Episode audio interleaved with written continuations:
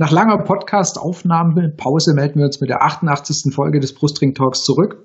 Und nachdem die Bundesliga ja weiterhin pausiert, ist es ein wunderbarer Zeitpunkt, ja mal wieder ein bisschen abseits von den sonstigen Spielbesprechungen auf den Fußball allgemein zu schauen. Dazu haben wir uns einen Gast geholt, den einige vielleicht von euch schon von seinen vielen, vielen Fußballbüchern oder auch von dem äh, Fußballmagazin Zeitspiel kennen, Autor Hardy Grüne. Mit ihm wollen wir über seine Autorentätigkeit, den VfB und ja auch ein bisschen zu dieses Thema, was gerade mit Corona und dem Fußball passiert, sprechen. Und dazu herzlich willkommen, Hardy. Schön, dass du beim Brustring Talk mit dabei bist. Ja, hallo Stuttgart, hallo Cannstatt. Und von unserer Seite ist heute auch natürlich noch der Jens mit dabei, ähm, damit wir hier beim Brustring Talk ausreichend und gut kompetente Fragen für den Hardy stellen können. Und an den Jens übergebe ich jetzt direkt. Hallo. Hardy, dann würde ich dich zu Beginn einfach bitten, dich kurz vorzustellen unseren Hörern und mit ein paar Worten, was du so machst. Ähm, ja, also Hardy Grüne und ich bin seit ungefähr 30 Jahren so im fußballhistorischen und abseits der Bundesliga-Bereich unterwegs. Äh, habe viel geforscht zu Sozialgeschichte, Industriegeschichte, Kulturgeschichte des Fußballs, äh, regional, auch auf der ganzen Welt. Ähm, mein Herz schlug immer für den ersten SC Göttingen 05, also der ruhmreichste Fußballverein auf dieser Erde. Äh, der ist leider 2003 dann insolvent gegangen und tatsächlich auch aufgelöst worden. Wir haben einen Fanverein neu gegründet, sind zurückgekehrt bis in die Oberliga. Dann kam ein Geldgeber und hat gesagt, ich bringe euch jetzt nach ganz oben. Naja, dafür ging es dann nach ganz unten. Und äh, das ist so ein bisschen meine, ja, meine große schwere Wunde. Ähm, dann habe ich äh, 2015 mit meinem langjährigen Freund aus Hannover, Frank Willig, das Magazin Zeitspiel gegründet, Magazin für Fußball Zeitgeschichte. Und ja, da kümmern wir uns genau darum, um Fußball-Zeitgeschichte, aber auch in Fußball abseits des ganz großen Glamour, ähm, wo man ja Stuttgart durchaus mit dazu zählen darf, auch gerade als Zweitligist. Äh, und ja, gucken so ein bisschen auf die breite Bandbreite des Fußballs. Das wäre so jetzt so eine kleine Zusammenfassung von dem, wie ich mich sehe, glaube ich. Und dann, was du noch, was du und ein bisschen unter den Tisch hast fallen lassen, du hast ja neben dem Zeitspiel auch, auch sehr, sehr viele Fußballbücher zu unterschiedlichsten Vereinen ja auch veröffentlicht. Ja, da waren nur ein paar Bücher, das stimmt. un unerheblich, also nicht viele. ja, es sind so ein bisschen über 100, glaube ich. Und, äh, und es sind ja auch tatsächlich zwei zum VfB dabei. Genau, die, die natürlich so ein bisschen Aufhänger heute für uns sind, äh, mit dem bisschen da den VfB-Bezug. Aber genau, lass uns doch mal mit dem Magazin starten, was vielleicht viele gar nicht so kennen. Das Zeitspielmagazin, du hast gesagt, äh, Magazin für Fußball, Zeitgeschichte. Es geht vielleicht so ein bisschen unter, unter den großen, es gibt die Elf Freunde natürlich sehr, sehr bekannt, ja, und dann, wie gesagt, gibt es das Zeitspielmagazin Wann kommt erstmal, fragen wir ganz aktuell, wann kommt euer nächstes Heft denn raus? Ähm, unser nächstes Heft kommt im Juni. Wir haben eigentlich eine, relativ Glück gehabt jetzt mit dieser Corona-Geschichte, dass wir gerade in der Endphase waren, als ähm, ja so die Diskussion über den Lockdown anfing und wir gerade noch rausgekommen sind und das Heft verschickt haben. Und jetzt haben wir drei Monate Zeit, wir kommen alle drei Monate. Wir so drei Monate Zeit, ähm, um diese ganze Geschichte so ein bisschen zu verarbeiten und äh, kommen dann Ende Juni wieder raus und naja, mal schauen, wie es dann so aussieht, wobei wir jetzt mit dem aktuellen gar nicht so sehr äh, verbunden sind. Äh, wir berichten natürlich über den aktuellen Fußball, aber wir haben halt auch die Zeitgeschichte äh, damit im, äh, im Fokus. Dann man jetzt zu dem, vor dem Hintergrund vielleicht eine Frage an dich, um das mal ein bisschen einzuordnen. Wo würdest du denn das Magazin, so in Verhältnis zu anderen Magazinen, wie jetzt, sagen wir mal, dem Kicker, Elf Freunde, wo würdest du es da zwischen oder daneben einordnen? Ach, das ist ganz schwierig, das einzuordnen. Also der Kicker ist ja ohnehin eine Institution und ähm, der berichtet halt über den aktuellen Spielbetrieb, was wir mit Zeitspiel eigentlich gar nicht machen. Ähm, Elf Freunde ist einfach ja eine, eine riesengroße Nummer und ich glaube auch ein unglaublich wichtiges Magazin, was wir haben bei all den Veränderungen, ähm, die das Verein, die das Magazin auch durchgemacht hat. Aber das ist natürlich schon so eine Stimme ähm, für die Fans, an die Fans und auch gerade so an, an, an das Publikum, was in den letzten Jahren so ein bisschen dazugekommen ist. Äh, ich will jetzt nicht das Wort Eventpublikum nehmen. Äh, es sind ja auch viele andere Leute einfach neugierig geworden auf den Fußball. Und da geht es sehr viel um den aktuellen Fußball, um den großen Fußball. Und da sind wir halt irgendwie gar nicht so arg unterwegs. Also wir kümmern uns um die, um die große Dimension des Fußballs, das ist einfach, ähm, Fußball fing nicht 1963 mit der Bundesliga-Gründung an und schon gar nicht 1992 mit der äh, Gründung der Champions League, sondern Fußball hat natürlich eine, eine viel, viel längere Tradition und die ist da und darauf basiert die ganze Geschichte, darauf basiert auch die Gegenwart und ähm, das ist ein großer Fokus, den wir im Blick haben. Und dann, wie ja schon gesagt, geht es auch so ein bisschen um den Fußball außerhalb dieser ganz großen Ebene, der ja ohnehin unglaublich viel Aufmerksamkeit bekommt. Äh, da müssen wir nicht auch mit rein. Und insofern sind wir eigentlich ein Blatt, ähm, das sich an Leute richtet, die ein bisschen Bock haben, hinter die Kulissen zu gucken, die ein bisschen Bock haben, auch mal Zusammenhänge zu erkennen. Also äh, jetzt nicht einfach nur das 1 zu 0 erzählt bekommen wollen und äh, wie das Tor gefallen ist, sondern vielleicht auch mal sehen, was, was für eine Rolle spielt der Fußball so auch in der gesellschaftsgeschichtlichen Entwicklung. Ähm, wir haben zum Beispiel ein, ein Heft gemacht ähm, zu, zur Saison 1989, 90, also die Vereinigungssaison, haben wir verglichen, wie das äh, auf beiden Seiten Deutschlands damals abgelaufen ist. Und ja, das ist so ein, so, so ein Fokus, den wir haben. Und ähm, da sind wir eigentlich in einem Bereich unterwegs, da sind wir ziemlich glücklich, weil wir äh, doch auch viele Fans gefunden haben und viele Leute gefunden haben, äh, die uns schätzen. Und ähm, wir können Langstrecke machen, auch eigentlich etwas sehr Ungewöhnliches äh, in der heutigen Zeit. Wir sind im Print unterwegs, auch das ist ja sehr ungewöhnlich und äh, insofern sind wir eigentlich ganz zufrieden mit dem, was wir da so auf die Beine gestellt haben und wie es angekommen ist. Wenn wir es mal ein bisschen, ähm, ja, äh, das heißt, für, für uns Fußballromantiker, für uns Fußballtraditionalisten ist natürlich ein Magazin, wie du das machst, ja eigentlich eine sehr schöne Sache. Ne? Also weil das ist, ähm, ich bin mit dem Fußball groß geworden in den 80ern. Und äh, ist natürlich, wenn man, wenn man bei dir einfach reinschaut oder wenn man in die Hefte reinschaut, dann ist es schon so, dass natürlich sehr viel von dem, was der, der Reiz des Fußballs damals für mich ausgemacht hat, wieso ich zum Fußball gekommen bin, da finde ich natürlich sehr, sehr viel wieder. Und das ist so, also ist etwas, was natürlich mit dem Untertitel der Zeitgeschichte ja schon beinhaltet ist, aber das ist was äh, für alle eben, die sagen, boah, dieses große Produkt, wie du es auch vorhin genannt hast, dieses große Produkt Bundesliga, dieser, sagen wir, Glamour-Fußball, ähm, den gibt's bei euch nicht und das ist einfach dieses schöne Gegenstück. Also für alle, die es, wie gesagt, noch nicht gesehen haben, noch nicht reingelesen haben, wenn ihr so ein bisschen zurück wollt, in Anführungsstrichen zurück wollt zu den Wurzeln, wo der Fußball hergekommen ist, ist das einfach ein grandioser Einstieg und Rückblick auf ganz, ganz viele Themen, eben abseits vom aktuellen Bundesliga-Alltag. Ja, genau, das, das ist äh, definitiv ein ganz wichtiger Punkt, ähm, den, den wir haben. Und ähm, also was wir auch für sehr, sehr wichtig äh, erachten, ist, dass Fußball spielt sich halt nicht nur in der Bundesliga ab oder meinetwegen auch in der zweiten Bundesliga, also in den beiden Profiligen, sondern ähm, und, und das ist ja auch die zeitgeschichtliche Dimension. Ähm, Fußball ist einfach unglaublich verankert in Deutschland und hat auch in jedem Ort einfach eine riesengroße Tradition. Und ähm, da gibt es eigentlich in jeder Geschichte eines, eines Fußballvereins äh, irgendwie so Höhen und Tiefen, wo ganz viele Leute mal gekommen sind, wo vielleicht auch mal große Spieler dabei waren und wo die Lokalidentität einfach auch sehr groß war. Und das ist etwas, was sich ja auch stark verändert hat, gerade in den letzten ja, 15 Jahren, so seit der WM 2006, ähm, dass wir die, die lokale Identität im Fußball doch sehr aufgehoben bekommen haben. Ich meine, das war immer schon so. Ich bin, ich bin seit äh, Mitte der 70er im Fußball. Und auch damals waren äh, Bayern und Gladbach, waren ja die großen Rivalen damals. Ähm, die hatten auch, ich bin in Dortmund groß geworden, äh, die hatten natürlich da auch Fans, aber das hat sich schon noch sehr, sehr krass verändert. Ähm, zumal ja auch eine andere Klientel in Fußball reingekommen ist.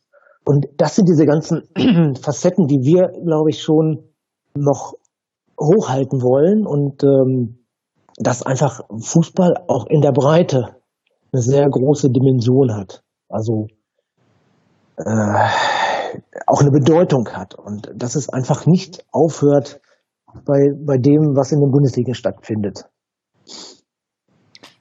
Wie nimmst du das gerade während der Zeit, seit er das Magazin macht, beleuchtet ihr auch viele Themen, sage ich mal, wie du gesagt hast, abseits des großen Fußballs, also Bundesliga, Champions League.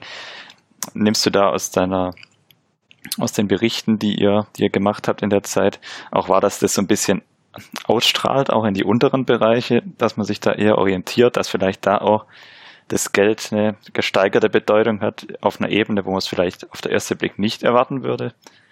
Ja, ja, ganz klar. Das ist, das ist auch ein großes Problem, was der Fußball äh, hat. Also ähm, ich glaube, im Fußball ist sehr viel Geld drin. Das ist da erstmal eine Verteilungsfrage. Äh, das müssen wir, glaube ich, jetzt nicht ausführen, da weiß jeder Bescheid.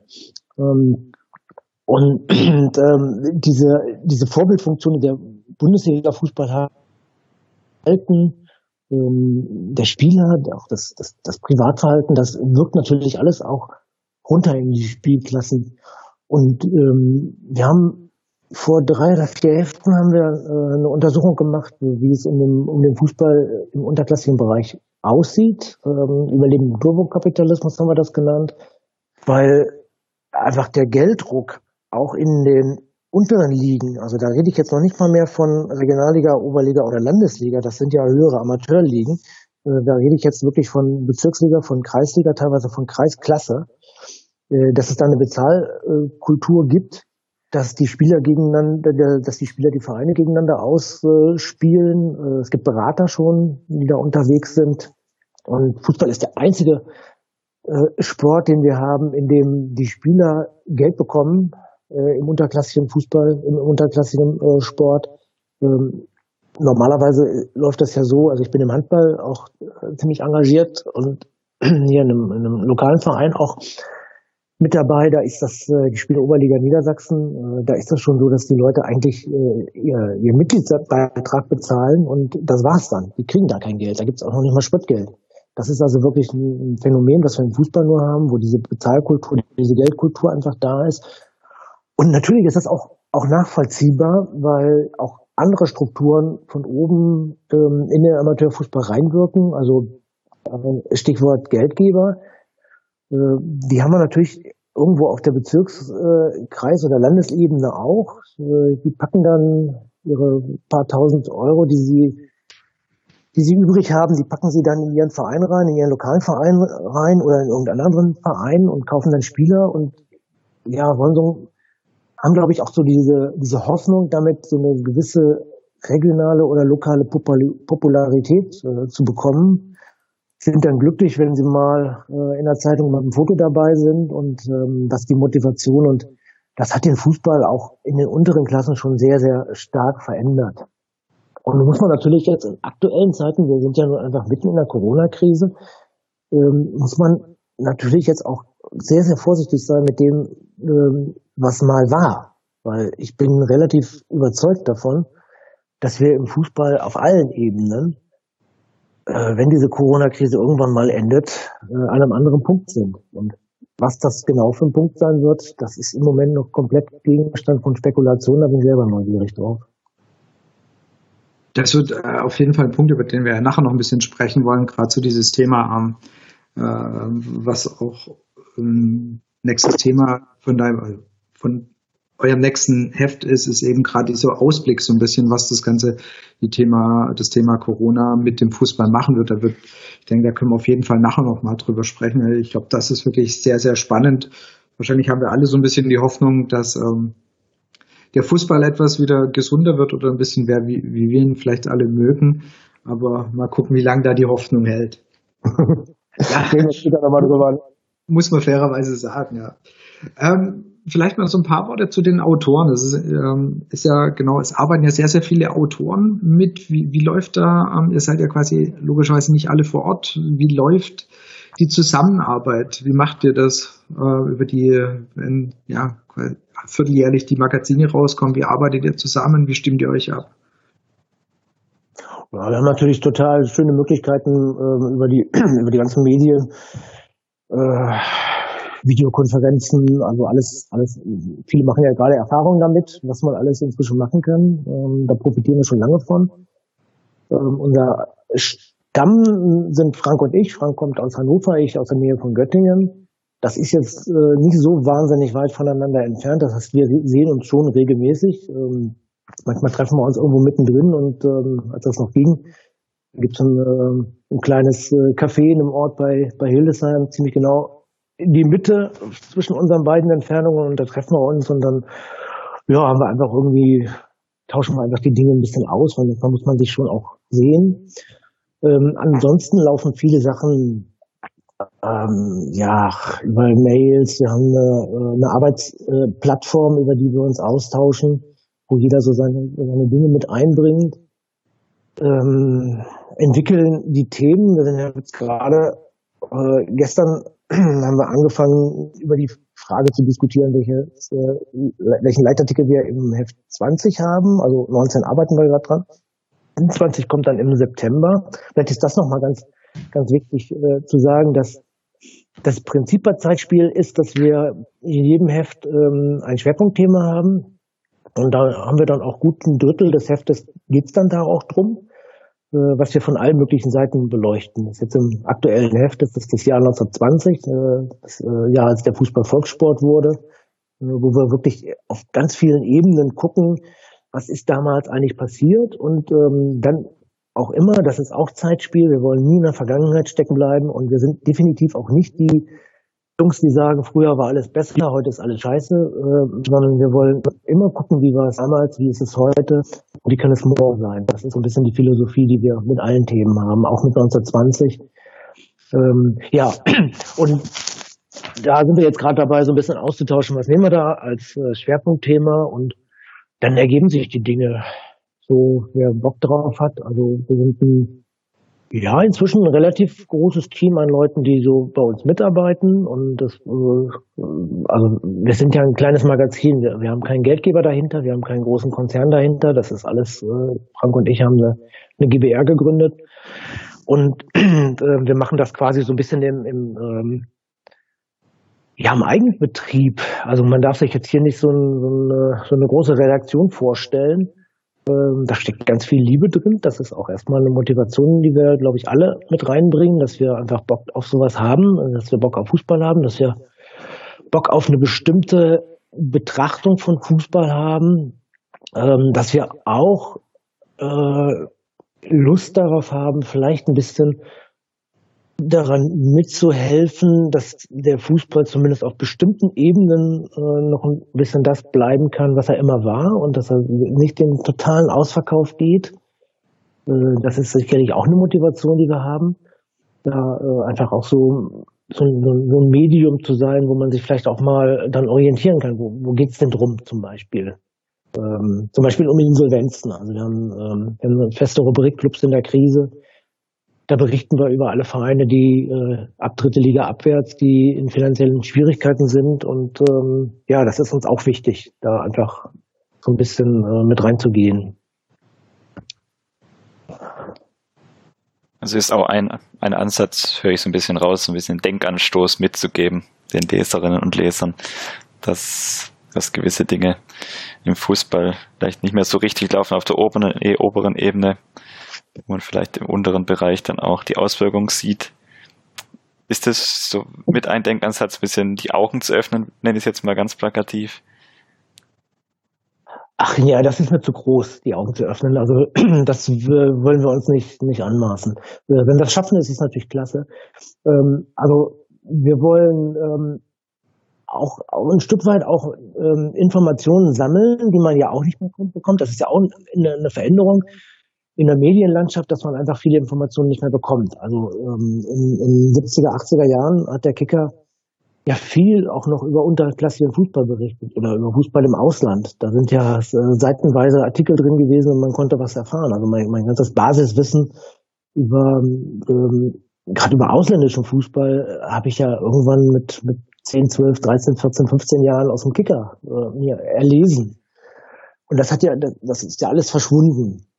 Ähm, man kann es natürlich über das Internet prima finden heute, aber ähm, da ist einfach die Vielfalt auch zu groß. Das ist ja auch kaum zu schaffen, das, äh, das nachzuverfolgen. Und da wollen wir so ein bisschen aussieben, wollen das ein bisschen konzentrieren, wollen das auch interpretieren, das natürlich auch, weil wir auch dann auch erfahrene Leute sind, die ein bisschen wissen, wie es läuft. Und das heißt, wir sehen uns da schon als so ein, so ein Stück weit so ein Magazin, ähm, wo man sich ein bisschen informieren kann, wie läuft's denn da eigentlich auf der, auf der Ebene. Ähm, also wenn ich jetzt mal den dreisten Versuch machen darf und kurz mal äh, zu eurem Lokalrivalen gehen darf, Sehr gerne. dann ist zum Beispiel so ein Fall, ähm, wenn du in Hamburg lebst, dann wirst du darüber nichts mehr erfahren, wie es denen geht und was da los ist. Und ähm, das sehen wir dann so ein bisschen als Möglichkeit, okay, dann ist das auch so ein bisschen unser Job. Und genauso machen wir das dann für die Leute, die in Stuttgart leben und vielleicht ähm, von Altona 93 erfahren möchten oder von VfB Lübeck, dann berichten wir darüber. Äh, und ähm, ja, und das ist so so ein Ansatz, wo wir einfach auch die, unsere Bühne sehen äh, und wo einfach eine Lücke da ist und ähm, wo wir mit den Leuten, die bei uns mitarbeiten, auch, glaube ich, wirklich aber die entsprechende Kompetenz auch verfügen, weil ähm, ganz viele Leute engagiert sind in ihren Vereinen, äh, vierte, fünfte Liga, äh, viel unterwegs sind, sich viel auch so mit, mit Hintergründen beschäftigt haben und ähm, ja, einfach auch äh, viel verfolgt haben. Bei den äh, Stuttgarter Kickers darf ich aus dem äh, Zeitspielmagazin, aus der Nummer 6. Ist jemand da? Ähm, genau, ich wollte aus dem äh, Zeitspielmagazin Nummer 6, ähm, das als Haupt- oder als Aufhänger ähm, Derbys hatte, äh, da durften natürlich auch, weil du vorhin die Stuttgarter Kickers angesprochen hast, da durften natürlich auch die Stuttgarter Kickers VfB Stuttgart äh, nicht fehlen. Und weil du gerade die Bedeutungslosigkeit eben nach dem Motto, dass in Hamburg keiner mehr weiß, äh, möchte ich jetzt hier dieses kleine, also einen Satz gerne zitieren. Während die Medien zuletzt versuchten, die Begegnungen gegen die U23 des VfB als Stadtderby zu etablieren, ist es für die hartgesottenen Kickers-Fans eher ein Symbol dafür, wie tief ihr Club gesunken ist. Ja, das trifft es in dem Fall wirklich sehr, sehr gut. Ähm, das beschreibt eigentlich das, was du gesagt hast. Ja, ich glaube, über die, über die Kickers müssen wir jetzt nicht reden. Nein. Ähm, äh, ich kann, glaube ich, eins möchte ich, glaube ich, an der Stelle sagen, ähm, sie sind symbolisch äh, ein Stück weit für das, was im Fußball passiert. Und ähm, was euch jetzt vielleicht in Stuttgart nicht unbedingt traurig macht, obwohl ich mir auch vorstellen kann, dass es bei euch auch eine Menge Leute gibt, die sagen irgendwie, ach, es ist ein bisschen schade, dass die so abgekackt sind.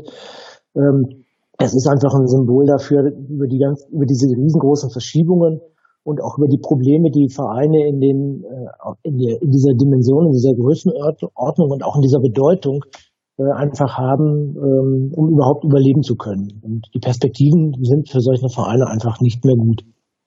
Ja, also ich, das ganz klar sagen. Bei den Kickers kann ich, kann ich wirklich sagen, dass die Zeiten, in, der die, in denen die Kickers in der zweiten Liga gespielt haben und man äh, gefühlt einen Gegner auf ja, Augenhöhe hatte, das war gar nicht so uncool. Und wenn ich zurückdenke, dass wir, ähm, ja, das ist jetzt schon ein paar Jahre her, das letzte Mal in der, in der Meistersaison 91, 92 äh, gegen die Kickers in der Bundesliga gespielt haben, ähm, das war schon natürlich ziemlich gut, ehrlich gesagt. Ja, die wollten natürlich nicht ins Neckarstadion runter, davon abgesehen, aber dass du einen wirklichen äh, Stadtrivalen auf Augenhöhe hattest, ist schon ein bisschen reizvoller, wie wenn es da jetzt eben gegen die äh, zweite VfB-Mannschaft in der Oberliga Württemberg spielen. Also das ist schon wirklich, äh, da ist die sportliche Präsenz wirklich nicht mehr gegeben.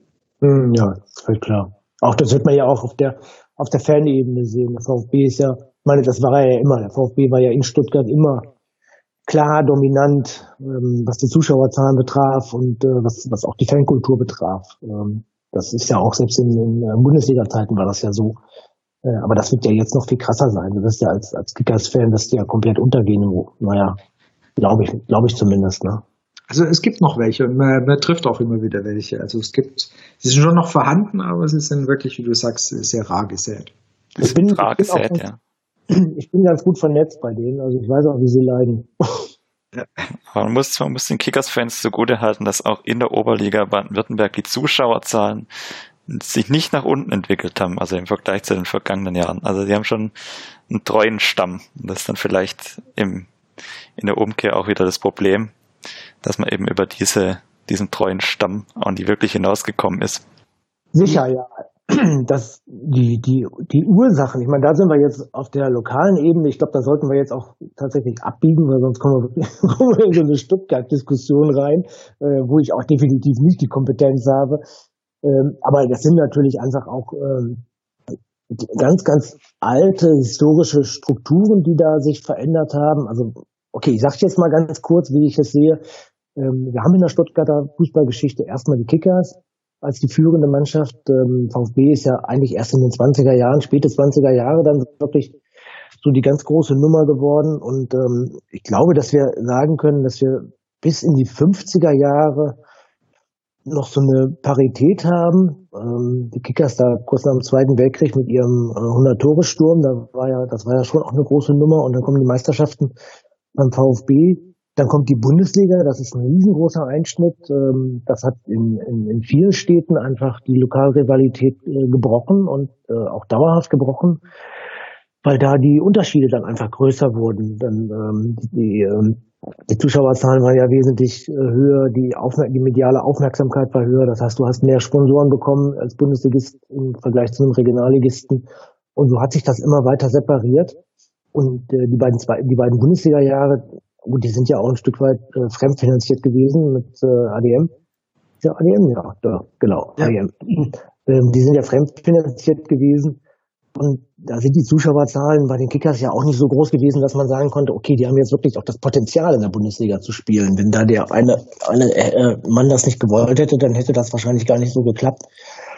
Und das hat sich natürlich in den letzten ja, wieder 20 Jahre. Also für mich ist die WM 2006 ist äh, wirklich so eine, so eine Weiche. Da hat es sich nochmal ganz krass äh, verändert und dann die letzte Meisterschaft von VfB, die hat, glaube ich, auch in Stuttgart nochmal sehr, sehr viel äh, bewegt. Und äh, das war dann sicherlich auch für die Kickers zu spüren. Bei denen kommt dann auch dazu dieser absolut unnötige Abstieg aus der dritten Liga, der ja auch dumm war. Ja, ohne Ende. Und dann, genau, der Abstieg aus der dritten, dann noch aus der Regionalliga, dann letztes Jahr der verpasste Regional, also Aufstieg wieder in die Regionalliga. Also die haben auch wirklich leider echt alles mitgenommen. Genau. Ja, es ist zu befürchten, dass sie es noch weiter mitnehmen. Ja, ich, ich, ich denke auch, also die Kickers da sieht's auf Dauer nicht so gut aus, um es mal vorsichtig zu sagen. Ja. Wie ist das, wenn du jetzt, äh, du hast ja auch einen VfB angesprochen und äh, 2007, wie verfolgst du eigentlich dann, ähm, ja, sag mal, den, den aktuellen Bundesliga-Fußball, verfolgst du den noch oder sowas wie Champions League oder sagst du, ist eigentlich überhaupt nicht meine Welt? Also Champions League verfolge ich eigentlich gar nicht. Ähm, da bin ich schon lange raus. ähm, also Europapokal der Landesmeister fand ich sehr spannend immer, ähm, gerade wegen diesen ganzen exotischen Vereinen, von denen man eigentlich nie was hörte und die man dann mal sehen konnte. Und, und dann, dann gab es diese, diese krisseligen Bilder irgendwo aus dem Ostblock, aus irgendwelchen bulgarischen äh, Nestern, wo, wo die Bayern spielten und man sah das mal, man konnte sich das ein bisschen vorstellen. Das ist ja in der Champions League eigentlich komplett weg. Und ähm, ich bin ja auch immer auch neugierig gewesen auf die eher kleinen Länder und die spielen halt keine Rolle da drin. Und ähm, Barcelona, äh, Real Madrid, Juve, Inter Mailand, das sind Vereine, die haben mich nie wirklich so interessiert. Und insofern ist die Champions League bei mir eigentlich ziemlich aus dem Fokus raus und da kann ich auch total gut mit leben. Ähm, Bundesliga äh, verfolge ich natürlich irgendwie schon auch, weil, weil es einfach, die gehört zu meinem Leben. Also die ist immer da gewesen und diese Vereine äh, sind, sind verbunden mit mir und die Frage äh, Meisterschaft, äh, Abstieg, das, das sind Dinge, die mich einfach auch immer noch kriegen. Ähm, ich merke das zum Beispiel, wenn ich die, äh, die, die Konferenz im Radio höre, dass ich da dann schon auch gepackt werde, dass ich das immer noch auch sehr spannend finde und auch dieses, dieses ganz Besondere am Fußball, dass man halt nicht weiß, wie es ausgeht und in der Konferenz ist das dann nochmal auch äh, gepulkt, wenn jetzt gerade in, in der letzten Spieltag würde alles gleichzeitig sind, wo man diese Spannung wirklich nochmal so, so konkret bekommt und das finde ich dann schon auch, auch äh, sehr spannend für mich. Gleichzeitig hat sich die Bundesliga natürlich auch verändert. Also ähm, ich habe als, als Beobachter des unterklassigen Fußballs ja relativ früh das äh, Problem RB wahrgenommen. Ähm, in der Regionalliga und äh, dass, dass, dass einfach, dass relativ früh klar war, die ziehen jetzt hier echt ihr Ding durch. Und ich habe damals auch schon gesagt, wenn die in der Bundesliga ankommen, dann bin ich erstens froh, weil die müssen raus aus dem unterklassigen Fußball, weil die da einfach wirklich alles kaputt machen mit, mit ihren Geldstrukturen und die gehören in die Bundesliga und die Bundesliga muss sich dann mit dem Problem auseinandersetzen und muss diese Diskussion führen. Ob wir solche Vereine in der Bundesliga oder solche Unternehmen in der Bundesliga haben wollen, naja gut, das ist ja jetzt auch gelaufen. Und zum anderen habe ich gesagt, ähm, wenn RB in der Bundesliga ankommt, dann ist für mich das, äh, diese Liga auch erstmal weg. Und ähm, meine Konsequenz ist seitdem, dass ich äh, eigentlich gar nichts mehr gucke. Also selbst auch die Sportschau nicht mehr gucke, das habe ich immer noch gemacht. Ich habe nie Sky oder sowas gehabt. Ähm, und insofern rückt die Bundesliga schon ein Stück weit so auch ein bisschen aus meinem Fokus jetzt raus. Äh, gleichzeitig verfolge ich natürlich alles auch was im Fußball passiert, trotzdem. Und ähm, bin auch ein Stück weit emotional miteinander äh, damit verbunden. Und äh, auch da kann ich jetzt wieder kurz mal auf die aktuelle Situation reinkommen, dass ich einfach merke, dass mich diese ganzen Diskussionen, die im Moment um Geisterspiele und um Sonderrechte und ähm, was gerettet den kompletten Fußball und dann rettet vielleicht die ganze Menschheit, dass die mich auch emotional bewegen. Ähm, also dass ich auch ganz klar sagen kann, ja, losgekommen bin ich davon nicht und ich will es wahrscheinlich auch nicht. Dafür ist Fußball auch einfach zu schön und ähm, und auch, also was ich immer toll fand am Fußball, ist die Vielfalt. Ich rede jetzt mit mit mit euch, ich rede jetzt mit mit VfB-Fans und ähm, ja, nächste, nächste Woche rede ich vielleicht mit Fans von einem anderen Verein und dann gibt es eine unterschiedliche Perspektive und jeder hat seine eigene Vergangenheit und das ist schon einfach eine Welt, die ist wirklich einzigartig und die ist toll. Also das ist, ähm, das kann ich immer noch ganz klar sagen, trotz all den Veränderungen, die, die da sind und die ich auch irritierend finde. Es ist ja so ein Zwiespalt, würde ich mal sagen, als teilweise aktiver und passiver Fußballkonsument. Du hast es in den unteren Ligen, den Spieler, der da der zweiten schweren Knieverletzung trotzdem nochmal einsteigt, wieder weitermachen will, obwohl es eigentlich nicht mehr vernünftig wäre. Du hast es ganz, das ein ähnliches Phänomen, sag ich mal, wie du es jetzt gerade beschrieben hast, in der Bundesliga oder in den größeren Wettbewerben. Eigentlich packt sich nicht mehr so ganz. Du kannst auch die Entwicklung nicht wirklich gut heißen, aber so ganz los sagen, davon kann man sich dann eben doch nicht. Das, das hast du ja gerade ganz schön beschrieben. Und ich denke. Genau, das, das und, und da bin ich selber jetzt auch gespannt. Also ich bin ehrlich gesagt auch sehr, sehr gespannt, wie ich eigentlich persönlich aus in Bezug auf den Fußball aus dieser ganzen Corona-Geschichte rauskomme. Weil ich da schon spüre irgendwie, ich komme jetzt wirklich an meine Grenzen. Und ähm, ja, da bin ich echt gespannt, wie, wie wir haben ja jetzt auch eine Situation, niemand von uns ähm, hat, seitdem er angefangen hat, Fußballfan zu sein, so eine lange Pause gehabt, außer die Sommerpause. Und das ist ja immer auch was anderes gewesen. Und wir sind ja, wir sind ja alle auch ein Stück weit auf Entzug vom Fußball. Ähm, und da merkt man ja auch, wo tut es weh und wo tut es eben nicht weh. Oder wo, wo ist da eine schmerzhafte Lücke und wo ist vielleicht keine schmerzhafte Lücke. Ich habe auch schon mit vielen, von vielen Leuten in den letzten Wochen gehört, ähm, die sagen so, ey, ist ja irgendwie auch toll, so ein Wochenende hat ja zwei Tage. Das wusste ich gar nicht. Ja, das ist äh, eine interessante Entwicklung, die jetzt zu sehen sein wird. Vor allem, wenn du auch das Thema Corona ansprichst, um einen ganz kleinen Ausflug zu machen, wenn du jetzt auf die Geisterspiele schaust, die womöglich anstehen. Wenn du das ganz grob runterbrichst, kannst du ja fast sagen, der Fußball oder die Bundesliga zeigt so ein bisschen das Gesicht äh, oder dass das immer so ein bisschen verborgen wurde, weil die Botschaft ist ja eigentlich ein bisschen durch die Blume klar. Die Fans brauchen wir eigentlich nicht zwingend, also zumindest mal für eine gewisse Zeit nicht. Also zum Überleben brauchen wir die TV-Gelder und die Sponsoreneinnahmen und vielleicht Gelder von Investoren oder Geldgebern. Aber den Fan im Stadion, der ist zumindest finanziell verschmerzbar. Zumindest finanziell, das war es dann aber auch. Ja, also ich meine, da bin ich nämlich schon auch sehr, sehr äh, kritisch und ähm, ich weiß nicht, wollen wir da jetzt äh, drauf, äh, drauf wir, eingehen? Wir können eigentlich, wenn wir jetzt bei dem Thema sind, denke ich, können wir, können wir da jetzt eigentlich schon drüber sprechen, weil jetzt sind wir gerade schon da, da, wirklich drin, Thema Geisterspiele, Corona und so weiter. Was passiert danach? Und ähm, ich finde, dann können wir, können wir auch einfach da dabei bleiben, ist vollkommen okay. Ähm, also das ist natürlich tatsächlich so, dass wir, äh, dass die, der Bundesliga-Verein die Fans als äh, finanziell nicht mehr braucht. Das sind ja, ich glaube, zwischen 10 und 4 Prozent ähm, Anteil am, am Etat. Ja, das äh, dritte Liga sind glaube ich 40 Prozent.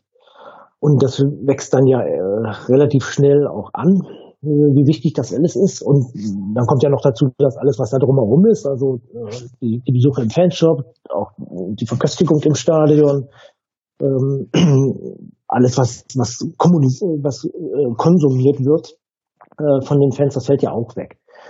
Ähm, ich bin mir relativ sicher, dass wir die Geisterspiele, äh, wenn wir sie denn kriegen sollten, dass das für die jetzt noch laufende Saison einigermaßen funktionieren wird, weil alle auch erstmal froh sind, so, okay, das geht jetzt weiter und ähm, die Bundesliga wird überleben, äh, zumindest wird sich jetzt erstmal diese Saison überleben, weil wir haben ja, wir reden ja im Moment auch tatsächlich, wir fahren ja alle auf sich, das geht ja gar nicht anders. Und die Gelder, die jetzt geflossen sind, die sind ja erstmal nur dafür da, damit man bis in die nächste, bis in die Sommerpause quasi kommt oder die ehemalige Sommerpause, die wir mal gehabt hätten. Und die nächsten ähm, TV-Verhandlungen, die stehen ja gerade an über die nächste, über die nächsten vier Jahre. Das wird auch noch interessant werden, alles. Also, ich bin sehr gespannt, äh, was passiert, wenn wir irgendwann im Herbst dann die Saison 2021 starten und dann geht es mit äh, Geisterspielen weiter. Und so wie es im Moment aussieht, muss man ja, glaube ich, sagen, dass es eine hohe Wahrscheinlichkeit gibt, dass wir in diesem Jahr keine Bundesligaspiele mit Publikum mehr haben. Ich hoffe, dass es das irgendwann für die Amateurvereine gibt, dass man zumindest irgendwie 100 Leute wieder in, auf den Platz lassen kann, dass da ein bisschen Atmosphäre reinkommt. Aber bei der Bundesliga oder bei den beiden Bundesligen kann ich das überhaupt nicht sehen. Das heißt, wir gehen dann wahrscheinlich ins nächste Jahr rein. Und ob das funktioniert, dass nur über Geisterspiele äh, diese, diese ähm, Leute zu halten und die Zuschauerzahlen im, am, äh, am Fernsehen zu bekommen, die notwendig sind, das halte ich nicht für gesichert. Und das hat dann ja möglicherweise auch wieder andere Konsequenzen, weil wird Sky tatsächlich ähm, das Angebot machen, was die Bundesliga braucht? Wird das alles überhaupt noch irgendwie so in dem, in dem Maße funktionieren? Äh, was passiert mit den ganzen Bezahlstrukturen bei, bei Spielern und Beratern? Äh, wird vermutlich nicht mehr so viel Geld äh, drin sein. Da sind eine Menge Fragen für mich. Und ähm, deutlich wird für mich auf jeden Fall ganz, ganz, ganz klar, dass der, der äh, Fan als, als Stadion-Eintrittskartenzahler nicht mehr die Wichtigkeit hat. Aber die Bedeutung der Zuschauer und der Fans, ne, unterscheiden Zuschauer und Fans, ähm, von beiden Gruppen, die wird einfach enorm sein. Und ähm, ich kann mir nicht vorstellen, dass Fußball, dass Profifußball dauerhaft ohne Zuschauerkultur funktionieren wird. Das wird nicht angenommen werden. Da bin ich relativ sicher es ist einfach auch brutal schwer vorstellbar für uns, weil wir, wie du es gesagt hast, wir sind alle damit aufgewachsen, dass natürlich Leute im Stadion sind. Klar, wenn wir zurückgucken in den 80er, bei den 70ern, äh, waren deutlich weniger Leute im Zus äh, Zuschauer im Stadion, Fans im Stadion. Ja, also ich kann mich an wunderbare Spiele im Neckarstadion vor ja, 10.000, 12.000 Leuten erinnern. Also ähm, das war nicht immer so prall gefüllt, wie das jetzt äh, jede Woche oder jede zweite Woche in der, auch in der zweiten Bundesliga ist. Und äh, wieso hat es einen ins Stadion gezogen? Natürlich eben wegen dem Publikum, wegen den Fans, wegen der Stimmung. Das war das, war das was mich als, als kleines Kind fasziniert hat. Einfach ähm, der Lärm, der da war, die, die Stimmung, das war das, das, was toll war. Und äh, das ist ja auch das, was über über die Fernsehgeräte transportiert wird. Ja, du hast die, Stimmung wird transportiert, es wird ähm, Werbung damit gemacht. Ja, also auf jeder, quasi jedem Imagefilm von einem Verein oder Sky oder irgendwas siehst du die springenden Fans, siehst du jubelnde Fans, siehst du irgendwelche ähm, Choreografien und es, es gehört einfach dazu. Wie du es gesagt hast, klar, sie werden, sie wollen versuchen, die Saison irgendwie fertig zu spielen. Ähm, da kommt ein anderes Thema, über das wir vielleicht auch noch sprechen können, weil das bei selbst bei ja vielen Ultras einfach äh, Ultragruppierungen sagen und auch viele normale Fans sagen, warum? Lasst das doch bitte, das ist jetzt gerade nicht das Wichtigste. Das heißt, diese Saison wirklich mal ein bisschen ausgeklammert. Interessant wird es wirklich, wie es dann in der neuen weitergeht und ob dann einfach, wie du es gesagt hast, ähm, die Distanz, äh, der Abstand zum Fußball vielleicht noch ein bisschen größer wird. Also ich, ich kann jetzt nur so für mich sprechen. Für mich hat sich in den letzten Jahren, vielleicht auch ein bisschen natürlich die Entwicklung beim VfB, ist die Distanz zu, zu dem Profifußball ähm, größer geworden. Es, es, gab einfach viele Sachen, die ich sehr komisch fand, beim VfB und generell. Und wenn ich jetzt eben höre, dass äh, wie versucht wird von, von einigen Verantwortlichen, seien es die Herren Rummenigge, seien es die Herren äh, Watzke, den du angesprochen hast, Rangnick und so weiter, die, die, die den Fußball versuchen, über quasi alles andere zu heben, da tue ich mich extrem schwer einfach damit. Und das ist so, das ist für mich so eine Entwicklung, wo ich sage, Leute, der Fußball ist schön, wir alle lieben ihn, wir alle mögen das Spiel, wir alle sind eigentlich gerne im Stadion, aber der Fußball sollte sich nicht über den Rest, über das normale gesellschaftliche Leben stellen. Da tue ich mich halt extrem schwer damit. Ja, ich glaube, das tun äh, sehr viele und ähm, man kann ja auch sagen, dass der das, das, also ich möchte jetzt erstmal differenzieren zwischen äh, Fußball und Profifußball. Wir reden jetzt gerade über Profifußball. Genau, genau. Weil der Fußball an sich tut das nämlich nicht. Also der Kreisligist, äh, der überhält sich gerade nicht. Da gehen die Spieler meistens sogar noch äh, in der Nachbarschaft rum und gucken, ob, äh, ob, ob die Leute da ihre, ihre Lebensmittel bekommen und machen Einkaufsdienste. Also wir reden über Profifußball. Genau. Und, äh, und das ist ja eine Entwicklung, die ja schon seit, seit einigen Jahren läuft. Das heißt, aus meiner Sicht steckt der, der Profifußball schon seit längerer Zeit in der Krise. Und man hat es ja auch in den Zuschauerzahlen gesehen das, die ganz großen Wachstumszahlen sind vorbei. Natürlich äh, guckt man immer noch nach Dauerkarte und ähm, auch, auch unter dem Drang irgendwie, dass man sonst möglicherweise kein Ticket kriegt. Das ist ja auch eine, Entwicklung in Stuttgart. Die habt ihr äh, damals mit Hansi Müller in der, in der Zeit gehabt. Da habt das Stadion immer voll gehabt, nach dem, nach dem äh, einen Zweitliga-Jahr, nee, nach dem zwei Zweitliga-Jahre waren es, äh, als ihr wieder hochgekommen seid. Und äh, dann habt ihr das nach der Meisterschaft gehabt. Ähm, ich war in der Saison 6-7 war ich äh, in Frankfurt, in, ähm, in Stuttgart äh, zum Beispiel gegen Eintracht Frankfurt und das war bei weitem nicht ausverkauft damals und die Stimmung war mies. Und, äh, und dann kam die Meisterschaft und ich glaube, da ist ganz viel passiert und die ist natürlich dann auch genau in diese unglaubliche Euphoriephase reingekommen, dass Fußball jetzt der absolute, äh, das absolute Event-Ding für alle möglichen Leute ist und äh, wir haben ja auch einen Austausch im Publikum ein, ein, Stück weit. Und das hat insgesamt ja zu einer zu einer Abwendung von vielen geführt, von vielen Leuten, die seit langem zum Fußball gegangen sind, haben sich viele verabschiedet. Jetzt sind andere nachgerückt, die sind für den Verein möglicherweise sogar interessanter, weil sie vielleicht auch äh, finanziell besser ausgestattet sind und vielleicht auch ein bisschen weniger kritisch sind und auch äh, ja nicht einfach diese diese 25 Jahre gehe ich jetzt schon äh, ins Neckarstadion äh, haben, sondern sondern sowas was anderes mit reinbringen. Aber die Krise ist da eigentlich schon da gewesen. Und ähm, das wird meines Erachtens an bestimmten Stellen äh, gerade verstärkt. Also ich sehe eine gewisse Polarisierung. Ähm, wir haben, das merke ich auch im, im, im, äh, in, in meinem Bereich. Ähm, ich bin da äh, bei Facebook äh, habe ich eine, eine Seite, da bin ich, da informiere ich relativ ausführlich über das, was ähm, so jetzt gerade passiert. Also versuche so ein bisschen zusammenzufassen, wo die Diskussion gerade hingeht. Und zwar jetzt nicht unbedingt ähm, auf, den, auf der sportlichen Ebene, sondern, sondern eher auf der gesellschaftlichen Ebene. Also inwieweit sind denn Gesellschaft, sind denn Geisterspiele einfach auch in unserer Situation, in der wir jetzt gerade als Gesellschaft äh, stehen, äh, kann man das wirklich akzeptieren? Also ähm, dürfen wir das eigentlich? Und was nimmt sich der Fußball daraus? Das ist so ein bisschen so die Diskussion. Da sehe ich eine Polarisierung dass noch sehr, sehr viele Menschen inzwischen sagen, also ich bin Fußballfan, ich habe eine Dauerkarte und ich liebe dieses Spiel, aber das, was im Moment passiert, das kann ich nicht mehr ertragen und ich weiß nicht, wie, wie das für mich enden wird. Gleichzeitig habe ich aber auch äh, viele Leute dabei, die sagen, nee, der Fußball vertritt einfach nur seine Interessen, das ist einfach ein, ein Unternehmensbereich und ähm, der hat einfach eine hohe Bedeutung und das ist alles in Ordnung, das, äh, das muss so gehen und ähm, ja, das ähm, das ist auch eine gesellschaftlich wichtige An äh, Aufgabe.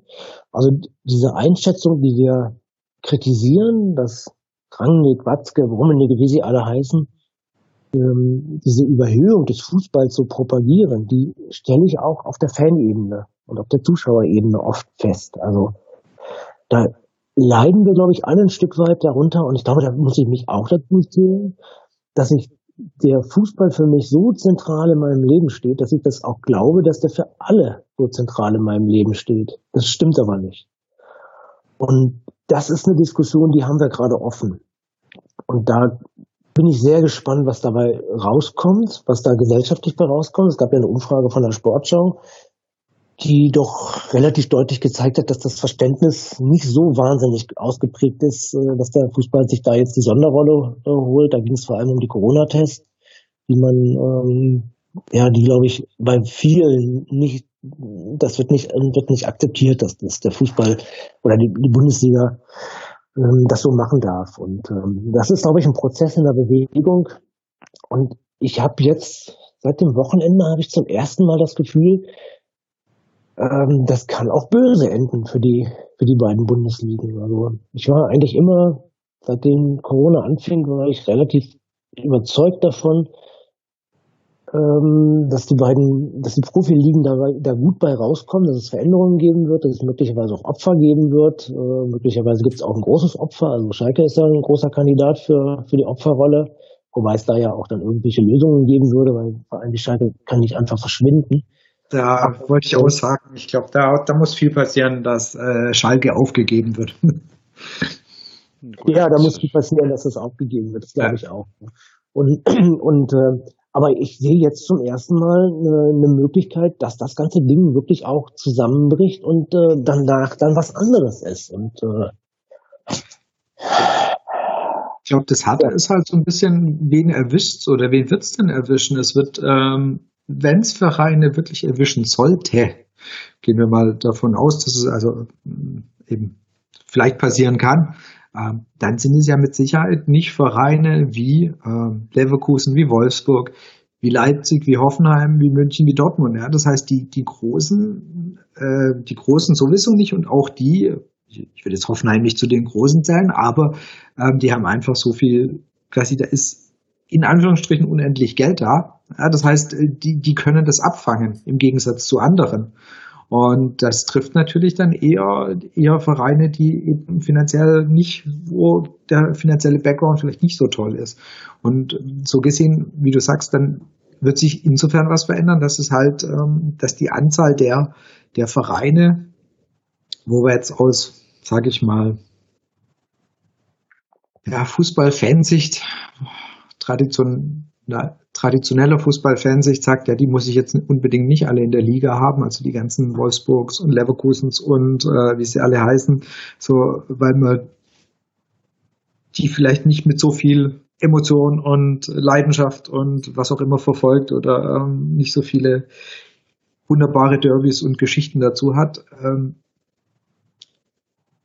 das sind, die werden halt eher übrig bleiben das sehe ich halt so ein bisschen als Gefahr, dass die eher größeren Vereine aus dieser Krise besser wegkommen.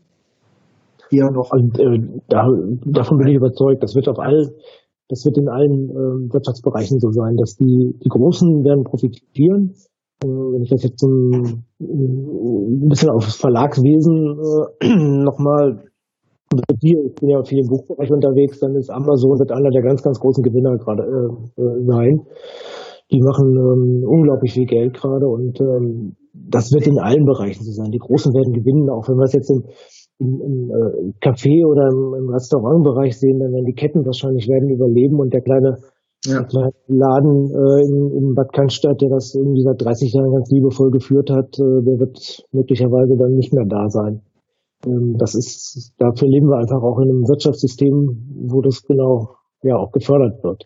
Äh, und das ist im Fußball wird das nicht anders sein. Ähm, ich sehe da auch Kandidaten wie Paderborn, wie Union Berlin, die sicherlich erstmal alle ein bisschen Schwierigkeiten kriegen werden, weil die doch stark auf Kante genäht haben, auch mussten weil natürlich auch der finanzielle Druck in der Bundesliga für einen Verein wie, wie ein FC Union äh, immens ist. Und äh, das ist ja für die auch ein, ein Wagnis gewesen. Und die machen ja eigentlich machen ja auch eine ganz seriöse Politik da, da in, in Köpenick, dass sie ihren Verein da nicht gleich gefährden. Ähm, das ist aber in diesem ganzen System, was wir in der Bundesliga und in der zweiten Bundesliga haben, ja, in der dritten Liga auch, ähm, ja eigentlich kaum noch, kaum noch möglich, weil du musst ja, du musst ja fast investieren. Und da ist ja auch, auch da kommt ja einmal wieder der Druck der Fans. Ne? Also das hört man ja auch von allen Seiten, das kennt ihr in, in Stuttgart mit Sicherheit auch. Ja, da müssen wir jetzt mal investieren. Wir müssen investieren, damit wir in die Bundesliga zurückkommen. Ihr habt die Auslagerungs-, die Ausgliederungsdebatte gehabt. Ähm, ist ja auch sehr emotional verlaufen und auch mit einer, mit einer großen Teilung. Ähm, ich finde, ihr habt, äh, das darf ich an dieser Stelle auch mal sagen, ähm, ihr habt auch das große Glück mit dem CC eine, super äh, aktive und auch produktive Ultragruppe dabei zu haben. Also das Statement, was sie vor drei Tagen äh, rausgegeben haben, das habe ich gerne geteilt. Da, da habe ich wirklich dahinter gestanden. Das fand ich gut an, an vielen Stellen. Ähm, aber das, ähm, ja, und, und dann werden wir sehen, was dabei rauskommt. Ähm, mein Szenario ist schon, dass wir ein Stück weit, ähm, also wir werden Veränderungen haben und die können wir uns, glaube ich, überhaupt noch nicht vorstellen. Ich auch nicht. Also ich bin mir nur sicher, wir werden, wenn Corona vorbei ist, werden wir einfach an vielen, vielen Lebensbereichen auch veränderte Dinge haben und ähm, was einem ja auch jetzt in dieser Zeit so langsam ein bisschen deutlich wird, ist, dass das zeitliche Dimensionen sind, die wir uns im März haben auch nicht vorstellen können. Wir haben im März, glaube ich, alle gedacht, irgendwie, na ja, okay, dann sind wir jetzt mal zwei Monate hier irgendwie ausgeschaltet und die Kneipen sind zu und der Sommer, der gehört wieder uns. Ähm, und das dämmert einem ja langsam, das stimmt nicht. Das wird nicht so passieren. Wenn die zweite Welle noch kommt, und wir kriegen nochmal einen Lockdown, dann habe ich auch ehrlich gesagt ein bisschen Angst, wie es um unser soziales äh, Zusammenleben statt äh, äh, sein wird, weil beim ersten Lockdown waren wir ja alle auch ein bisschen im Schockzustand und haben das erstmal mitgemacht. Aber wenn das jetzt nochmal kommt, ähm, dann werden wir viele Leute haben, die sagen, nee, dann mache ich jetzt nicht mehr mit. Das ist hier ähm, Beschneidung meiner Grundrechte und was weiß ich nicht alles. Ähm, also wir werden in, in, in eine Situation kommen, die können wir uns, glaube ich, alle noch nicht vorstellen. Und das ist im Fußball das, ist das ganz genauso. Ähm, ich, seh, ich sehe eine Abspaltung der ganz großen Vereine und äh, tatsächlich die Gründung der, der Europa- oder der Weltliga, weil das ist natürlich jetzt die ganz große Chance, das, das endlich mal zu machen. Und ähm, das kann ich sehen, weil die werden alle äh, gut aus der, aus der Krise rauskommen. Ähm, wir werden auch am Ende bei der Frage, wie geht's denn eigentlich den Geldgebern, ähm, gucken müssen. Also wie kommt Sky aus der Sache raus? Wie kommt der Zoom aus der Sache raus? Ähm, wie kommen die, die einzelnen Geldgeber raus? Jemand wie Hopp kommt mit Sicherheit total gut raus, wenn er das schafft, diesen Impfstoff jetzt, äh, jetzt ähm, demnächst irgendwie rausgeben zu können, dann äh, wird er ja hinterher noch viel, viel reicher sein als vorher. Dann kann er die GSG noch weiter nach oben bringen. Ähm, aber ähm, ich habe zum Beispiel mit einem Freund aus Duisburg telefoniert, der ist Schau ins Land reisen, ist der, der große Geldgeber. Schau ins Land reisen, wie wollen die denn jemals aus dieser Krise rauskommen? Die können jetzt seit, seit Anfang März können die keine Reise mehr verkaufen. Ähm, also wir werden unglaublich mächtige Verwerfungen haben. Und das ist, glaube ich, etwas, was wir alles noch gar nicht absehen können. Und ähm, ja, einfach auch nur spekulieren können. Weil du die Europa- oder Weltliga angesprochen hast, wenn, äh, die steht da oder das schwebt ja immer schon so ein bisschen rum, dass sowas kommen könnte oder mal kommen mag. Und äh, es gibt ja gerade von den etwas größeren Vereinen in der Bundesliga wird es ja auch gerne mal genannt oder was ist genannt oder ist es so ein Aspekt, wo, die sagen, ja, da, da könnte es dann halt noch weitergehen und äh, wirtschaftlich und groß und noch mehr und so weiter. Wenn man es mal aus der Bundesliga-Sicht betrachten würde, würde ich ganz viel sagen, äh, angenommen, uns würden so diese äh, ganz dicken Fische wegbrechen aus der Bundesliga dann könnte die Bundesliga generell ja auch wieder interessanter werden, weil dann hast du nicht sieben, sieben Jahre hintereinander den gleichen Meister vielleicht. Dann tut sich da was. Also rein aus dem Aspekt könnte mit so einer Europa-Liga könnte die Bundesliga ja sogar wirklich gewinnen. Was den sportlichen ja, glaube, Wettbewerb angeht. Das ist ähm, ja. die Sicht von, von uns Nostalgikern. Ja, das weiß ich. Also da, mir würde es da halt so gehen, wow, cool, die sind weg, dann, dann haben vielleicht auch mal wieder ein paar andere Vereine äh, die Chance, die Meisterschaft zu gewinnen oder dann wird der Meisterschaftskampf vielleicht wieder ein bisschen spannender. Ich gebe dir absolut recht, das ist ein Blick von jemand, der eben ja, in den 80ern im Fußball groß geworden ist und das mögen ja andere heute definitiv anders sehen. Genau, das ist dann, dann einfach Frage, was ist, was ist mit dem, mit dem jungen Publikum? Wird, ja. wird das wirklich mitgehen? Ähm, und da habe ich schon meine Zweifel. Also wir, wir können die Zeit auch nicht zurückdrehen. Wir können nicht die Bundesliga Jahre wieder kriegen. Ich glaube, du bekommst äh, einen sportlichen Wettbewerb in der Bundesliga, bekommst du dadurch vielleicht spannender am Ende, obwohl ich auch glaube, dass sich dann eben andere Vereine da oben absetzen werden, die dann unterhalb von Bayern und Dortmund stehen im Moment.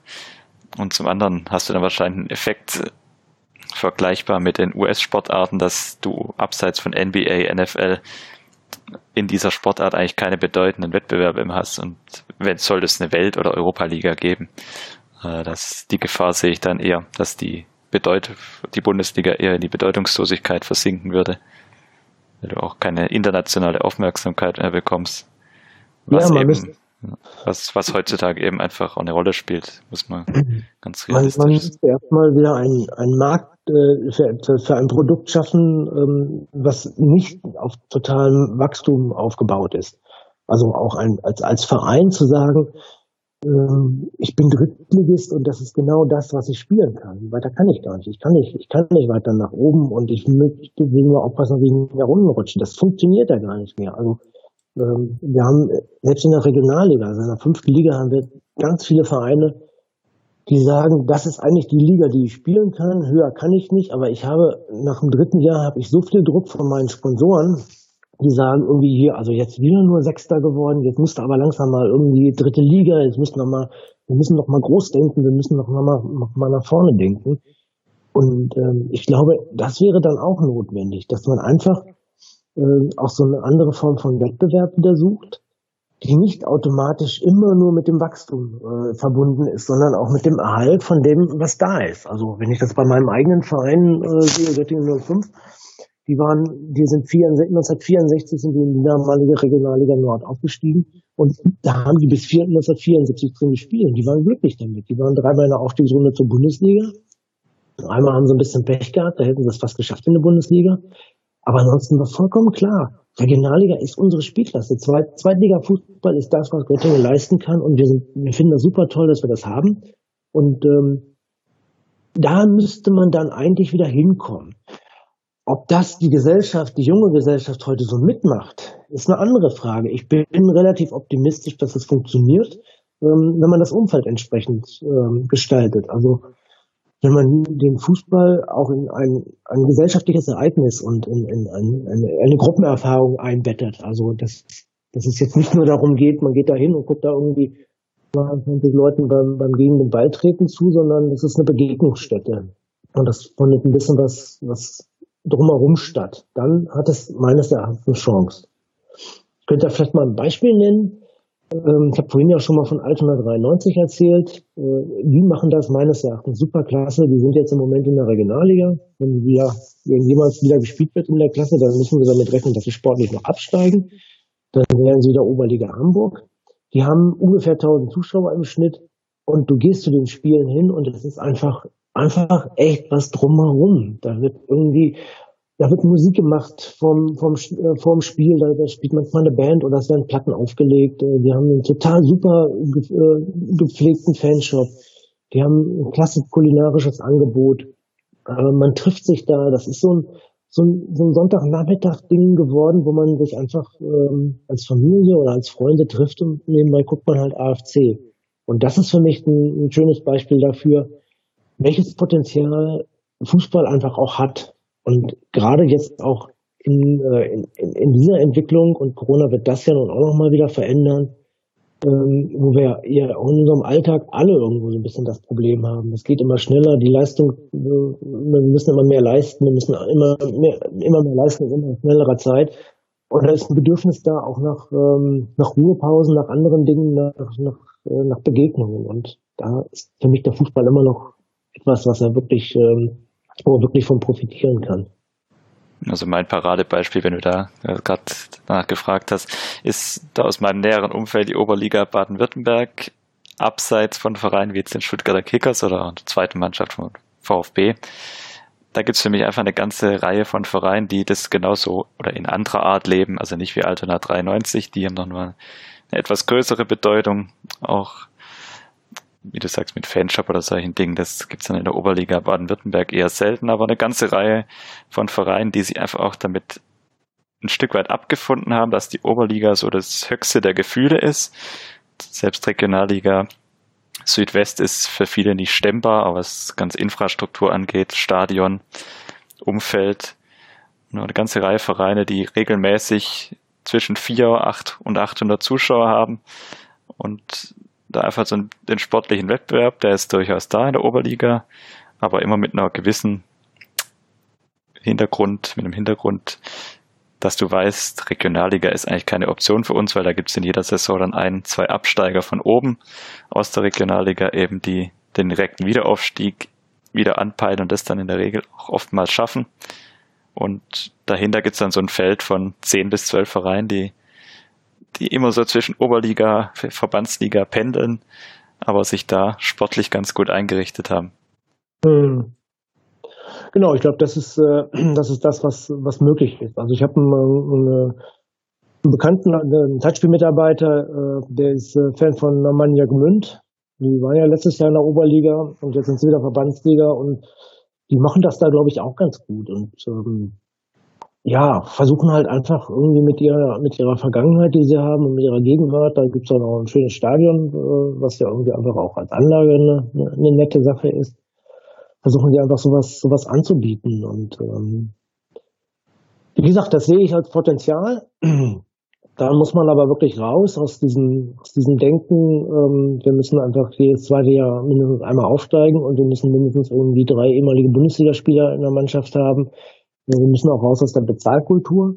Fußball auf der Ebene ist ja viel, viel zu teuer. Das ist ja alles überhaupt nicht refinanzierbar über die Zuschauer und über die anderen Einnahmen. Das heißt, du brauchst einen Geldgeber, wenn du in den Klassen hochklassig, äh, wenn du in den Klassen ähm, Spitzenfußball spielen willst und dann bist du in der Abhängigkeit zum Geldgeber und ähm, das ist einfach ein System, was man dann auch brechen müsste.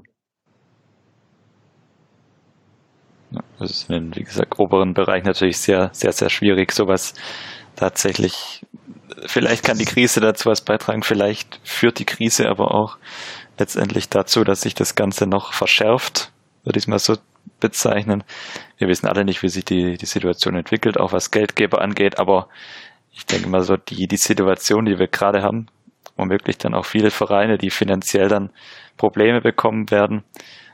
Also wenn, wenn ich Bestrebungen hätte, Regelungen wie die 50 plus 1 Regel außer Kraft zu setzen, dann wäre es sicher jetzt ein Zeitpunkt, um das anzustreben, weil du wirst sicher viele Vereine haben, die irgendwo fremdes Kapital benötigen werden, wenn sie in diesem Hamsterrad, wo sie gerade drin sind, weiter überleben wollen.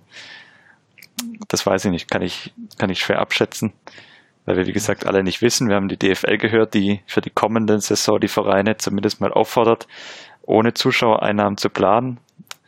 Also ist auch da das Bewusstsein da, dass uns diese Krise wahrscheinlich noch länger begleiten wird, als uns das alles lieb, lieb ist. Und ja, wie du vorhin gesagt hast, man kann es man kann's im Moment nicht abschätzen.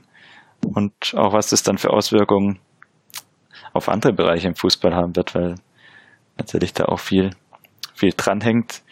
Gerade was was zum Beispiel die Ausbildungszentren, wenn ich da dann dran denke, der Profimannschaften angeht, wie viele Spieler dann von dort letztendlich, die den Sprung nicht in die ganz großen Ligen schaffen, die dann eben Spielermaterial bilden, das dann in der dritten Liga abwärts bis zur Verbandsliga unterkommt sozusagen. Also diese Auswirkungen, die werden ja überall hin zu spüren sein, wenn, wenn genau. oben die Entwicklung einfach nicht mehr so weitergeht wie bisher. Wahrscheinlich haben wir so alle so ein bisschen die naive Hoffnung, dass ähm, ja diese, diese, diese großen Summen bei den Ablösesummen ähm, und dieses äh, gefühlt leben viele Vereine gerade so wirklich von vom von der Hand in den Mund. Also äh, das Geld kommt rein und ist eigentlich schon wieder verplant und so irgendwie nachhaltig wirtschaften tun echt sehr, sehr wenige. Und wahrscheinlich haben wir alle so ein bisschen die naive Hoffnung, dass sich da vielleicht was tun wird und dass, dass man eben die Gehälter vielleicht ein bisschen reduziert, Ablösesummen reduziert, sodass ein Verein eben auch mal oder Vereine so eine Durststrecke, wie sie jetzt haben, Nicht, dass die jetzt unbedingt wiederkommen muss, um Gottes Willen, aber dass das halt nicht nach ein oder zwei Monaten heißt, ja, wenn das, äh, wenn es einfach nichts passiert, dann sind wir Ende des Monats äh, pleite, dann, dann müssen wir in die Insolvenz, ähm, dass die Vereine vielleicht schaffen, sich wieder auf gesündere Beine zu stellen. Ich glaube, das ist eine Hoffnung, die viele haben. Wie gesagt, sagt so meine Naivität ein bisschen oder hofft die Naivität und dann sagt das Gehirn direkt, Junge, vergiss es, das wird nie passieren. Also das, ist eine schöne, ist eine schöne, schöne Idee oder ein schöner Ansatz, aber die Realität wird genau das, was ihr jetzt auch gesagt habt, wird eben nicht so eintreten, wie, sich, wie man sich vielleicht hofft, dass der Fußball sich wieder ein bisschen gesund schrumpft. Ja, da muss man sich ja ein bisschen an die eigene Nase fassen. Weil mir den Tagen auch, auch, ab und zu überlegt, wenn du jetzt mal das Beispiel nimmst, ein Bundesliga-Verein verkauft einen jungen, jungen Spieler, den man entwickelt hat nach zwei, drei Jahren für 50 Millionen Euro. Und der Verein reinvestiert dann von diesen 50 Millionen in Anführungszeichen nur 15 oder 20. Dann kannst du ja die Rufe aus den, aus den Fans sehen oder von den Tribünen quasi schon hören. Warum ja. habt ihr, warum habt ihr das, das Geld nicht wieder reinvestiert? Jetzt sind wir sportlich nicht mehr so erfolgreich wie vorher. Das war leichtsinnig von euch. Also es ist ja auch nicht so, dass wie gesagt, das ist genau wie mit den Geisterspielen. Du hast, du hast wahrscheinlich im Mai, sollte das so kommen, eine ganz kuriose Situation, weil gerade an den ersten zwei Spieltagen, die da wieder ausgetragen werden, bin ich mir ziemlich sicher, dass Sky Einschaltquoten haben wird, die sie seit vielen Jahren nicht mehr gesehen haben. Auch wenn die davon jetzt nicht so abhängig sind, wie viele Leute da tatsächlich zuschauen. Aber da wirst du, da wirst du sicher viele erleben, die das anschauen werden. Und dann kommt noch so eine ganz perfide was ich so, Gedanke. Ich weiß nicht, ob das in irgendeinem Hinterkopf auch ein Gedanke spielt bei DFL oder Vereinen. Die Bundesliga wäre eine der ersten Ligen, die wieder startet von den Großen. Das heißt, du ziehst europaweit auch plötzlich die ganze Aufmerksamkeit auf dich, wo das dann vielleicht mhm. eher weniger eine Rolle spielt, ob da jetzt Zuschauer im Stadion sind. Also das gerade für so einen kurzen Zeitraum. Das sind alles so Gedanken. Ich weiß nicht, ob diese Hoffnung ist, glaube ich, tatsächlich sehr naiv, dass der Fußball da was draus lernen wird. Ich befürchte, dass es fast in die andere Richtung geht.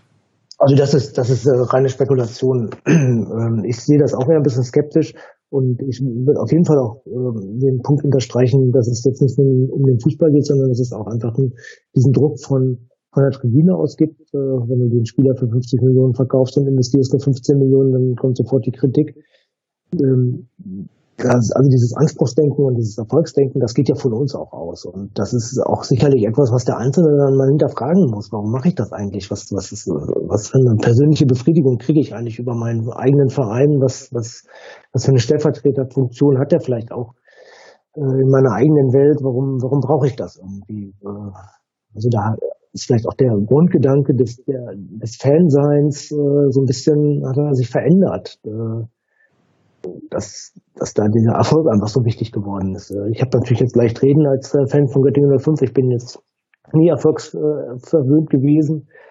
Ähm, für mich war das normal, dass wir in der Oberliga Nord, also dritte Liga irgendwo, naja, wenn wir ein gutes Jahr hatten, dann haben wir mal um die Spitze mitgespielt. Im ähm, Abstieg haben wir selten mitgespielt. Äh, aber da, und das war trotzdem schön. Und ich bin, bin jede Saison, äh, habe meine Dauerkarte gehabt, bin zu Auswärtsspielen gefahren ähm, ich habe manchmal die Saisons gehasst, wo wir irgendwie kurz vor Weihnachten schon jenseits von guten Bild standen, also wo klar war, okay, Mannschaft hat nicht das Potenzial, oben mitzuspielen, aber wir sind auch viel zu stark, um abzusteigen. Das heißt, wir sind wahrscheinlich Achter oder Neunter. Die Saisons fand ich immer schrecklich, weil da war die Rückrunde dann, wenn du irgendwie Auswärtsspielen noch abends in Wilhelmshaven hattest, von, von Göttingen aus viereinhalb Kilometer, dann äh, war das schon anstrengend, weil es natürlich um nichts mehr ging. Aber ähm, ich glaube schon, dass man das alles auch ein Stück weit ähm, hinter, hinterfragen äh, sollte. Und dann, was wir ja auch nie vergessen dürfen, der Fußball ist ja keine Insel. Der Fußball ist ja Teil unserer gesamten äh, Gesellschaft, unseres gesamten, äh, unserer gesamten Wirtschaft.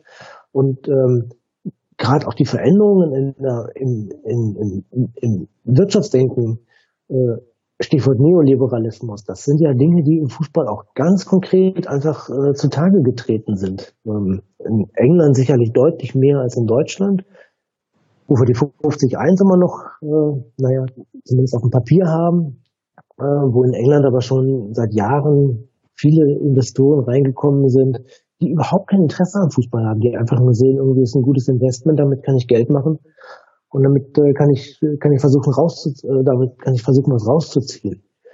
Und äh, da wird die die Entwicklung ähm, jetzt in Corona auch sehr spannend werden, weil ähm, die müssen natürlich jetzt auch damit rechnen, dass sie enorme Wertverluste haben. Also die Spieler äh, Werte gehen ja schon runter. Das sind natürlich auch erstmal alles nur imaginäre Werte, aber äh, wir werden sicherlich in den nächsten zwei, drei Jahren keinen 200 Millionen Transfer von Neymar sonst wohin haben. Ähm, das muss man dann auch sehen. Also da ist auch sehr viel ähm, in Bewegung und ich glaube, da hängt es auch wirklich ganz, ganz, ganz viel davon ab, wie sich diese gesamte weltwirtschaftliche System aus der Krise rausholt. Und ähm, wir haben ja eine Situation, die halt, die ist ja einzigartig in der Welt. Also ähm, dass die gesamte Welt äh, unter dieser ganzen Geschichte leidet und die, die Wirtschaft weltweit runtergefahren ist. Das ist ja, das, das hat es ja noch nie gegeben. Und äh, das ist ja komplettes Neuland für uns alle. Das heißt, äh, da muss man sowieso irgendwie erstmal abwarten, was passiert. Und ähm, ich glaube, was wir auch alle selber so an uns selber wahrnehmen, ist, dass wir so ein bisschen ähm, dosiert, dass äh, diese Informationen aufnehmen, die jetzt kommen. Ähm, am Anfang hat man ganz viel Informationen gesucht in allen Bereichen, jetzt nicht nur im Fußballbereich und ähm, dann hat man es irgendwann ein bisschen dosiert und äh, also ich merke es an mir selber, dass ich so auch Stück für Stück immer mehr auch verstehe und die Dimensionen auch verstehe und äh, dann auch erschrocken bin. Also über die Dimensionen, gerade dass wir die Wirtschaft runtergefahren haben ähm, und was das dann auch wieder für den Fußball heißt und äh, nicht nur für den FC Bayern München oder für den VfB Stuttgart, sondern äh, das heißt das vielleicht auch für einen für einen Dritt- oder Viertligisten und ähm, ja, es ist einfach auch eine absolut einzigartige Situation und letztendlich bleibt uns da an, an einer bestimmten Stelle auch nur das Abwarten und Beobachten und Zuschauen.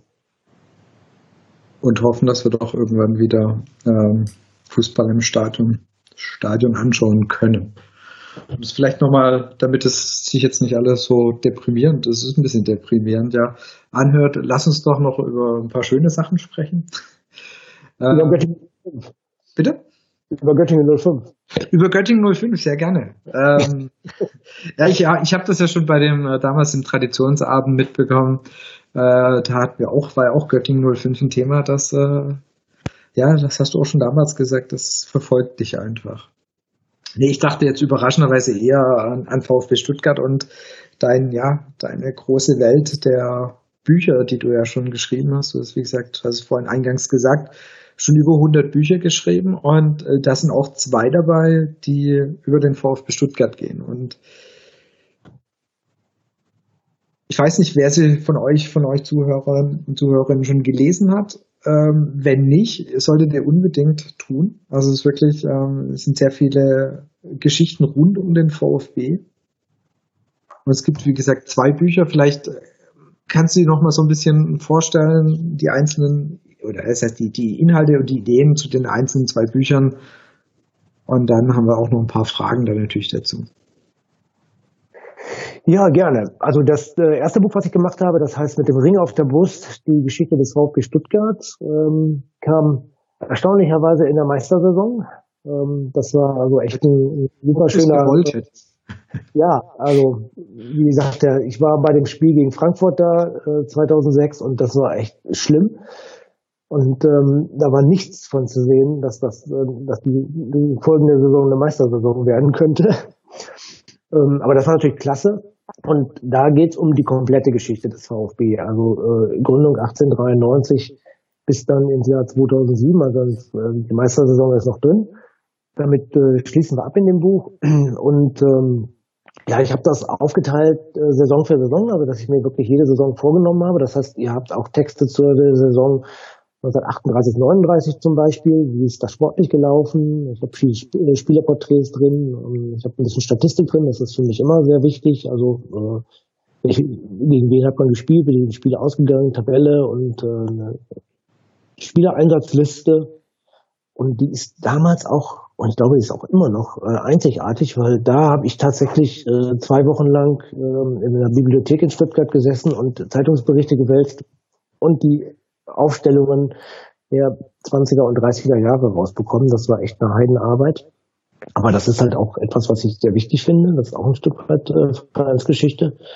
Es geht auch viel um Fankultur, es geht ein bisschen um äh, soziale Einbindung. Was, was macht der VfB so? Was, äh, ja, man, man fängt ja auch an, irgendwo so für die Stadtgeschichte ein bisschen wichtig zu werden. So, so Sachen, die arbeite ich da äh, alle äh, drin ab. Und ähm, dann kommt Junge Wilde und Magisches Dreieck. Da muss ich jetzt gleich mal reingucken. Das ist 2012 gekommen. Und da geht's um die Bundesliga-Jahre. Also ab 63, äh, das, diese zwei Zweitliga-Jahre haben wir natürlich mitgenommen. Und ähm, ja, da geht's wirklich ganz konkret um VfB Stuttgart in der Bundesliga, also den sportlichen Verlauf und da auch wieder viele Spielerporträts, äh, das Statistik drin.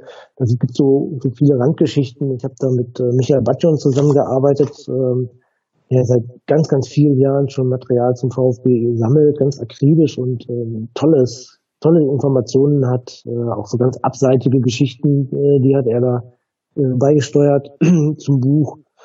Und ähm, ja, das ist dann eher so ein bisschen die konzentrierte Bundesliga-Geschichte, während das andere halt die Komplettgeschichte ist. Hast du, also ganz banal gefragt, ähm, war es eine Idee von dir oder hat dich irgendjemand auch mal vom VfB drauf angestoßen?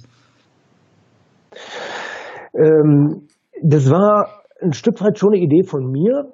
Ich bin ähm, beim Verlag Die Werkstatt in Göttingen, äh, mit dem bin ich ja schon seit, seit vielen, vielen Jahren verbandelt und ähm, bin da auch so ganz klein bisschen immer in der Programmplanung dabei, so wo, was für Bücher wollen wir machen, wo haben wir Lust drauf und äh, wir haben dann irgendwann 2004, glaube ich, war das, das war 2004, ja, das war nach der WM 2002, da erinnere ich mich noch dran, ähm, haben wir eine Sitzung gehabt und ähm, ja, dann haben wir uns die Bundesliga-Tabelle angeguckt und sind wieder mal über Stuttgart gestolpert. Äh, das hatten wir schon ein paar Mal gehabt, dass wir gesagt haben, wir haben einfach kein Buch zum VfB Stuttgart.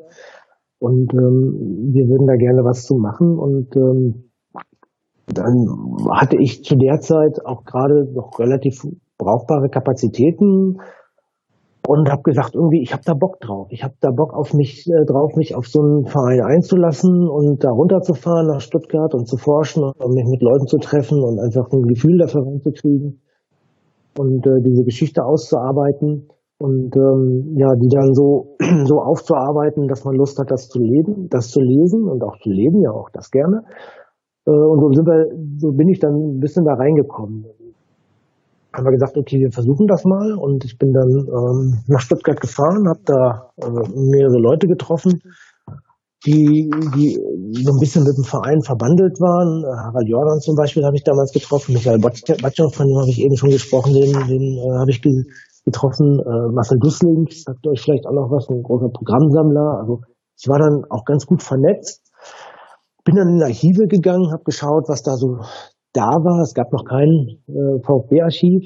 Ähm, das ist, da ist auch später gekommen. War noch gar keine Rede zu der Zeit, äh, dass das, dass das kommen sollte. Das heißt, ich habe einfach mal so ein bisschen Basisarbeit äh, geleistet und habe versucht, mich in diesen Verein reinzufühlen und habe dann gesagt, ja, ich habe da Lust drauf, das zu machen und ähm, dann habe ich mich reingestürzt und dann ist es schön. Also dafür bin ich dann einfach auch Fußballhistoriker. Ich habe ja schon zu vielen Vereinen äh, Biografien gemacht, Schalke 1860 München. Natürlich den ruhmreichen ersten SC Göttingen 05, ähm, so dass ich mein, mein Handwerkszeug da ganz gut drauf habe.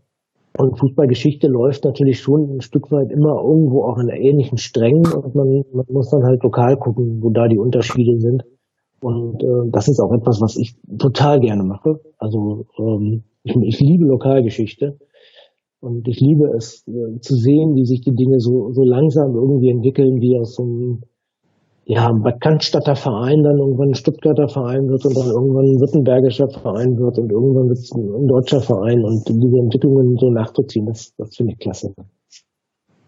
Hattest du dann auch direkt Kontakt mit dem VfB? Also, weiß ich, hattest du da auch mal mit irgendjemand direkt vom VfB gesprochen? Du hast es gesagt, ähm, damals gab es noch kein Archivar, das ist ja erst später gekommen. Naja, Harald Jordan war ein Stück weit Archivar. Ich weiß gar nicht, ob er damals offizieller Archivar war. Auf jeden Fall hatte er, äh, war er äh, der Abgesandte vom Verein. Also ähm, mhm. er, hat, er, hat, er hat im Auftrag des Vereins mit mir gesprochen. Okay. Ähm, ich mache meine Bücher ehrlich gesagt lieber äh, unabhängig vom Verein ähm, weil ich einfach dann die Sicht de, der Vereinsgeschichte schreiben kann, die ich erforscht habe. Ähm, jetzt muss ich mich ganz vorsichtig ausdrücken. Weil wenn ich das im, mit, in Zusammenarbeit mit dem Verein mache, dann gibt es vielleicht manchmal auch Stellen in der Vereinsgeschichte, wo der Verein sagt irgendwie, oh nee, müssen wir das jetzt wirklich drin haben und das können wir doch irgendwie, das muss doch nicht sein oder ich kann das vielleicht ganz konkret am Beispiel festmachen. Ich habe eine, ähm, eine Chronik von Hannover 96 auch gemacht und äh, die ist in Zusammenarbeit mit dem Verein entstanden. Und ja, da sind dann immer mal wieder Diskussionen darüber aufgekommen, ob denn dieses Thema ähm, tatsächlich so bearbeitet werden musste. Und dann sind natürlich auch eine bestimmte Epoche aus der etwas jüngeren Vereinsgeschichte, die mit einem ganz bestimmten Menschen zu tun hat. Ich glaube, jetzt weiß jeder Bescheid, was ich sagen will. Ähm, die war dann ganz schwierig zu berichten und ähm, das hat mich nicht befriedigt und deshalb ist mein Interesse auch gerne zu sagen, ich mache das unabhängig vom Verein und es gibt dann meistens auf der Verlagsvereins äh, Gespräche, ähm, dass der Verein das Buch dann, wenn es dann entstanden ist, äh, bekommt, dann kann er das prüfen und wenn er das für gut hält, dann kann er das über seine äh, Wege vertreiben, also über die Fanshops und kann es vielleicht auch anpreisen so ein bisschen. Und das hat beim VfB auch in beiden Büchern geklappt. Also beide sind, laufen beide über den Fanshop und ähm, ja, ich glaube, dass sie auch ganz gut angekommen sind. Also äh, wir haben zumindest keine negativen Rückmeldungen bekommen, dass man sich auf Vereinsebene beschwert hat darüber. Das ist ja, mal, ist ja, schon mal, ein gutes Zeichen. Dann kann, dann können keine gröberen, dann kann sich niemand angegriffen gefühlt haben, sagen wir es mal. Ja, aber das ist natürlich auch klar. Also was ist immer schwierig, ne? Also gerade wenn es jetzt um, um äh, aktuelle Personen geht, dann wollen die natürlich irgendwo auch entsprechend dargestellt werden und ähm, Geschichtsschreibung ist natürlich auch immer ein Stück weit auch eine, eine Positionierung. Ähm, also ja, da hat man immer mal auch Fälle, wo man das unterschiedlich sehen kann. Und da meine ich jetzt gar nicht mal die sportliche Geschichte, ne? sondern da meine ich wirklich auch diese gesellschaftlichen Dinge, äh, die dann schwierig sind. Die Geschichte des VfB im, Dritten Reich ist da jetzt auch, die ist ja inzwischen gut erforscht. Ja. Äh, da hat ja äh, Habermann, Habermann hat da ja auch äh, großartige Arbeit geleistet. Und die glaube ich jetzt auch, ich, ich weiß gar nicht, wird gerade an einer Studie über den VfB im Dritten Reich gearbeitet, kann das sein? Habt ihr da was von gehört? Ja, das gab's schon. Also äh, äh, das ist jetzt wirklich ähm, unter Dietrich noch angestoßen worden, dass man das eben aufarbeitet und nicht mehr unter den Tisch. Ach, und die ist schon erschienen? Erschienen ist es, Jens, korrigier mich noch nicht oder? Es gibt, es gibt dieses Aufarbeitungsprojekt quasi auch zu den, genau. zu den, ja, also zu den Jahren genau, seit 32, 45. So eine erste Studie ist mal erschienen, aber ich glaube, diese Aufarbeitung ist noch lange nicht abgeschlossen, wenn ich genau. gerade nicht völlig man falsch informiert bin. Man hat es auf jeden ja, Fall auf die Agenda genommen und nicht mehr unter den Tisch fallen lassen. Das war äh, einer der Punkte, die, ähm, was mir jetzt positiv äh, zu Wolfgang Dietrich einfällt, dass das unter seiner Ägide immerhin mit angestoßen worden ist. Ja. Ja, das ist doch auch gut. Also das, äh, das hatte ich auch mitbekommen ähm, und ähm, das finde ich auch gut, dass sowas gemacht wird und dass man auch damit umgeht, dass man das auch Teil der Vereinsgeschichte und ähm, die Dinge sind gelaufen. Das ist halt auch Geschichte. Geschichte ist einfach gelaufen und ähm, das hat man als Verein oder als Unternehmen hat man das einfach so anzunehmen, dass das äh, genauso gelaufen ist und dann kann man da eigentlich auch nur mit gewinnen, wenn man mit dieser, mit dieser Geschichte offensiv umgeht und ähm, sie auch transparent macht und äh, auch sagt irgendwie, okay, das ist in unserem Namen passiert und äh, das, dazu stehen wir und jetzt gucken wir halt, wie wir damit umgehen können. Und es ist ja jetzt auch nichts Schlimmes passiert. Es ist einfach nur ähm, naja, der Widerstand war jetzt nicht so groß. Das kann man, glaube ich, erstmal so ganz kurz zusammenfassen. Ja. Und wie gesagt, du, du hast diese, äh, diese zwei Bücher. Und äh, für alle, weil jetzt eben auch gerade diese lange Zeit vielleicht noch ohne Fußball ist, ähm, hier einfach auch nochmal so ein bisschen, mache ich ganz offiziell ein bisschen Werbung für das Buch, was es auch ähm, zusammen gibt. Also es gibt auch quasi beide Bücher in einem. Ähm, also quasi die jungen Wilden oder? Nee, hab, nee, das gibt's nicht, gell? Ich dachte, nee, es gab's nicht als Doppelausgabe, gell? Gab's nicht. Sorry, ne. Da habe ich falsch im Kopf. Ich hab dachte, ich hätte es mal als Doppelausgabe gesehen.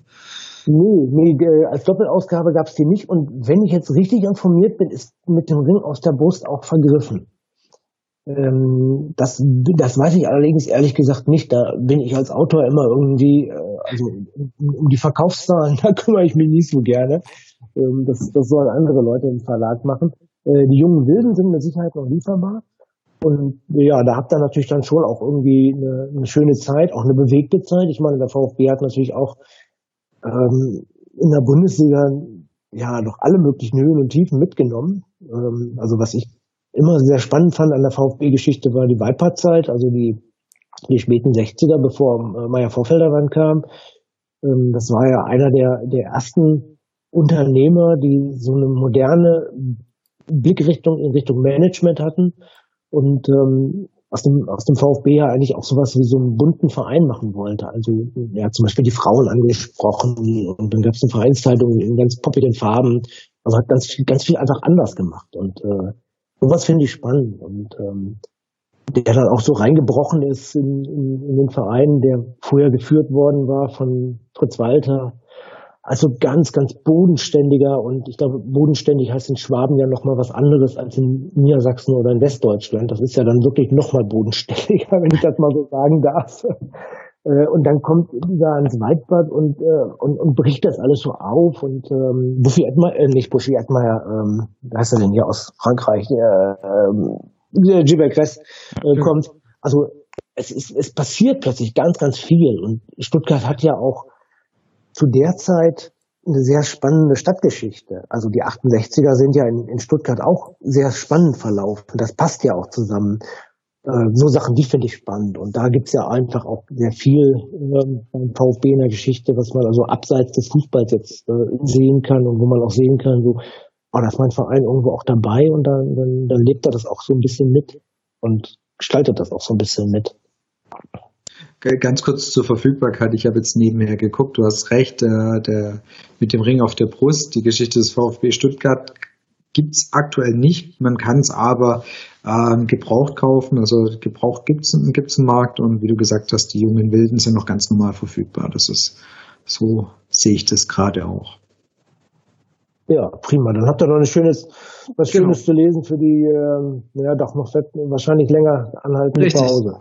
Genau, das war die Idee. Also da, wie gesagt, kann ich euch wirklich wärmstens ans äh, Herz legen, dass das in eurer VfB-Bibliothek neben dem wunderbaren Buch zum Beispiel vom Vertikalpass noch ähm, ist da definitiv noch Platz, ein ganz anderer Ansatz und wie gesagt sehr, sehr viel Informatives eben rund um den VfB drin. Vielleicht noch eine Frage, gerade in zwei Büchern. Letzte Aus oder das letzte Buch, Junge Bild und Magisches Dreieck, liegt da jetzt auch schon ein paar Jahre zurück von deiner Seite grundsätzlich vorstellbar, da noch, dass da nochmal noch mal was nachkommt in Sachen VfB? Die Entwicklung der letzten Jahre ist ja auch, bietet ja auch einigen Stoff, sagen wir mal so. Also äh, grundsätzlich vorstellbar ist das mit Sicherheit. Ähm, ich würde, glaube ich, den, äh, der, der, mit dem Ring auf der Brust, das könnte ich mir zum Beispiel vorstellen, das Ding nochmal ähm, mir vorzunehmen und einfach fortzusetzen äh, mit den mit den Jahren ab 2007, dass man wieder eine Vereinsgeschichte, eine komplette Vereinsgeschichte hat. Äh, weil ah, wenn ich das jetzt so sehe, was im Moment oder was in den letzten Jahren zum VfB auf den Markt gekommen ist, ist ja einiges gekommen. Dann fehlt mir schon auch eine Komplettgeschichte, die, die sich auf die erste Mannschaft bezieht und die so ein bisschen die Jahre so chronologisch abgeht. Also ähm, wo man auch wirklich mal reingucken kann, wie waren das eigentlich da? Ich, ich habe ich wieder die Saison 38, 39, äh, gegen wen haben wir denn da gespielt und wie sind die Spiele ausgegangen und äh, welche, welche Leute waren in der Mannschaft drin und so, also äh, wo man so ein Bedürfnis vielleicht ähm, stillen kann. Und das kann ich mir schon gut vorstellen, da mal ranzugehen. Ähm, ich habe allerdings seit vielen Jahren wirklich das Luxusproblem, dass ich echt gut ausgelastet bin.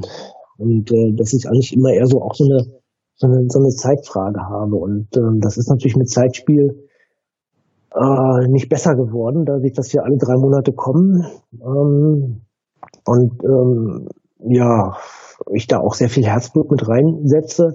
Das heißt, meine Buchprojekte, die sind alle ein bisschen langfristiger geworden. Aber ehrlich gesagt würde ich das jetzt glatt mal mitnehmen und bei der nächsten Verlagssitzung mal auf den Tisch setzen und sagen, hier, wollen wir nicht mal wieder an VfB rangehen und mal gucken, was dann als Reaktion kommt. Dann hat es doch gleich noch, dann mitbekommen. Hat es doch gleich nochmal was Gutes heute gehabt. Äh, noch ein bisschen spontaner Input. Genau, ja, so soll das sein, ne? Ja.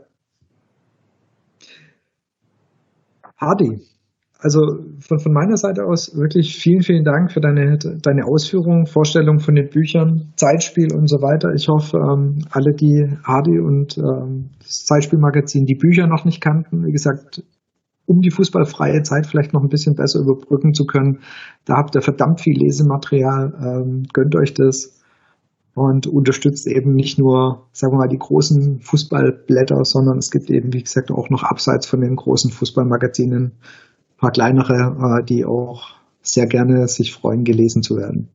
Genau. Ja. Lass mich da noch ganz kurz was zu sagen. Sehr gerne. Weil das ist auch äh, die Philosophie von Zeitspiel. Also so ein Magazin kann man nicht auf, aufziehen, wenn man die ganz normalen Vertriebswege geht. Das heißt, ähm, uns gibt es nicht im, äh, im, ähm, im Handel, äh, weil das, weil da einfach viel zu viele Gelder unterwegs verloren gehen, wenn, wenn man über den Handel verkauft wird. Man, uns bezieht man im Direktbezug und äh, damit garantieren wir, dass wir das finanziell auch alles wuppen können. Wie gesagt, wir haben keinen kein Geldgeber dahinter. Äh, wir haben auch keinen Verlag dahinter. Wir machen das alles selber. Ähm, das heißt, ihr bekommt alle Informationen auf der, äh, im Internet unter www.zeitspiel-magazin.de. Da steht äh, drin, was wir für Hälfte schon gemacht haben, äh, was da für Themen drin sind. Da kommt ihr direkt auf den Shop. Da könnt ihr dann direkt bei uns bestellen, werdet direkt von uns beliefert.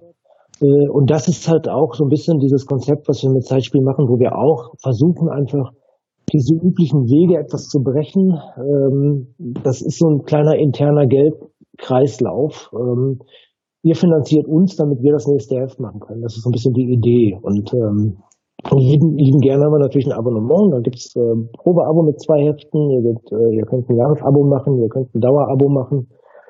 Und das ist, für uns ist das wirklich einfach dieses Ding, dieses, dieser, dieser Deal. Äh, wir, wir haben Bock, äh, uns mit der Geschichte zu beschäftigen und wir haben Bock, irgendwie uns um diese Themen zu kümmern. Und natürlich brauchen wir Geld dafür, um das machen zu können.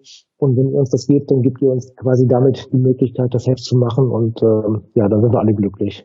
So, das wollte ich noch dazu sagen. Das ist perfekt. Das wäre wär genau noch meine Frage gewesen, wie kommen wir denn dran? Weil äh, genau, du hast es jetzt schon äh, gesagt, dass man es eben nicht irgendwo gucken, im Zeitschriftenhandel gucken muss, ob man da Zeitspielmagazin sieht, sieht genau. das nicht, nicht weil, weil, wir dann, weil wir dann schon auch versuchen, irgendwie so ein bisschen anderes Geschäftsmodell zu fahren. Ähm, was ich habe ja, wir haben ja jetzt auch ganz viel über Wirtschaft und so gesprochen. Wir haben ganz viel über über diesen diesen Zwang, äh, ständig wachsen zu müssen, äh, gesprochen und ähm, und, und auch den Druck irgendwie äh, ganz viel Geld verdienen zu müssen gesprochen und ähm, ja dadurch dem, dem wollten wir uns auch so ein bisschen entziehen, weil wir wollen eigentlich wollen wir uns vor allem um das Heft kümmern und ähm, nicht ständig irgendwie das Geld zählen müssen und gucken müssen, kommen wir jetzt noch weiter. Und ähm, Zeitspiel ist kein Projekt, mit dem wir reich werden werden. Das ist äh, utopisch. Ähm, das soll es auch nicht. Äh, sind wirklich wenn wir die, wenn wir von dem Heft so viel Geld bekommen, dass wir einfach das nächste Heft machen können. Mhm. So, das ist die, die Idee dahinter. Ein wunderbares Schlusswort, finde ich. Ja. Wie gesagt, vielen Dank, dass du dir die Zeit heute Abend genommen hast, mit uns zu sprechen. Gerne. Und ähm, vielleicht treibt sich ja mal wieder nach Stuttgart ähm, ins Fanprojekt, was auch immer, äh, wo du ja schon zu Gast warst, beim Beinen und mit Bernd Sauter, vielleicht eben in der, ja, wenn es darum geht, die Neuauflage des Buches zu machen, vielleicht kommst du dann auch wieder nach Stuttgart. Ich hoffe, wir sehen oder hören uns irgendwann wieder und können weiter über eigentlich unsere ja, große Liebe Fußball sprechen und schnacken. Das war wirklich beim Traditionsabend und auch jetzt sehr, sehr angenehm. Ja, fand ich auch. Sehr, sehr angenehmes Gespräch und äh, vielleicht sollten wir uns für ungefähr in zwei Jahren nochmal verabreden, weil dann haben wir wahrscheinlich alles, was mit Corona zu tun hat, irgendwo so ein bisschen hinter uns gelassen und dann verstehen wir, was wir eigentlich heute tun. Beziehungsweise, dass wir dann, dann werden wir natürlich sagen, was, dann verstehen wir, was wir damals getan haben. Ja. Und dann wissen wir auch ein bisschen, was dabei rausgekommen ist. Und äh, ich glaube, das wird extrem spannend. Also äh, ich sammle gerade so relativ viel Material, äh, weil ich genau das machen möchte. Ich möchte mich einfach in, in, zwei Jahren hinsetzen und möchte Zeitungsberichte lesen und möchte gucken, so wie, wie ist das gewesen, ein bisschen Tagebuch schreiben, so wie fühle ich mich, wie, wie heute war ich zum ersten Mal mit Maske einkaufen, was ist das irgendwie, wie, wie, läuft das irgendwie und um dann in zwei Jahren mal zu sehen, so äh, ah, so sind wir jetzt da rausgekommen. Und ich glaube, das ist gerade auch im Fußballthema, wird das sehr spannend sein. Und äh, ja, vielleicht machen wir es ja. Vielleicht passt das dann. Ja. Das äh, nehme nehm ich mit auf die Liste, sehr gerne. dann genau. euch allen danke fürs Zuhören. Und ähm, wie gesagt, wir sind jetzt auch ein bisschen aus der Pause zurück und werden in der nächsten Zeit vielleicht mal wieder die ein oder andere Folge mehr aufnehmen, wie jetzt zur langen bisherigen Corona-Pause. Vielen Dank fürs Reinhören, vielen Dank Harti, vielen Dank Jens und bis zum nächsten Mal. Vielen Dank. Macht's gut. Macht's, gut. Ciao.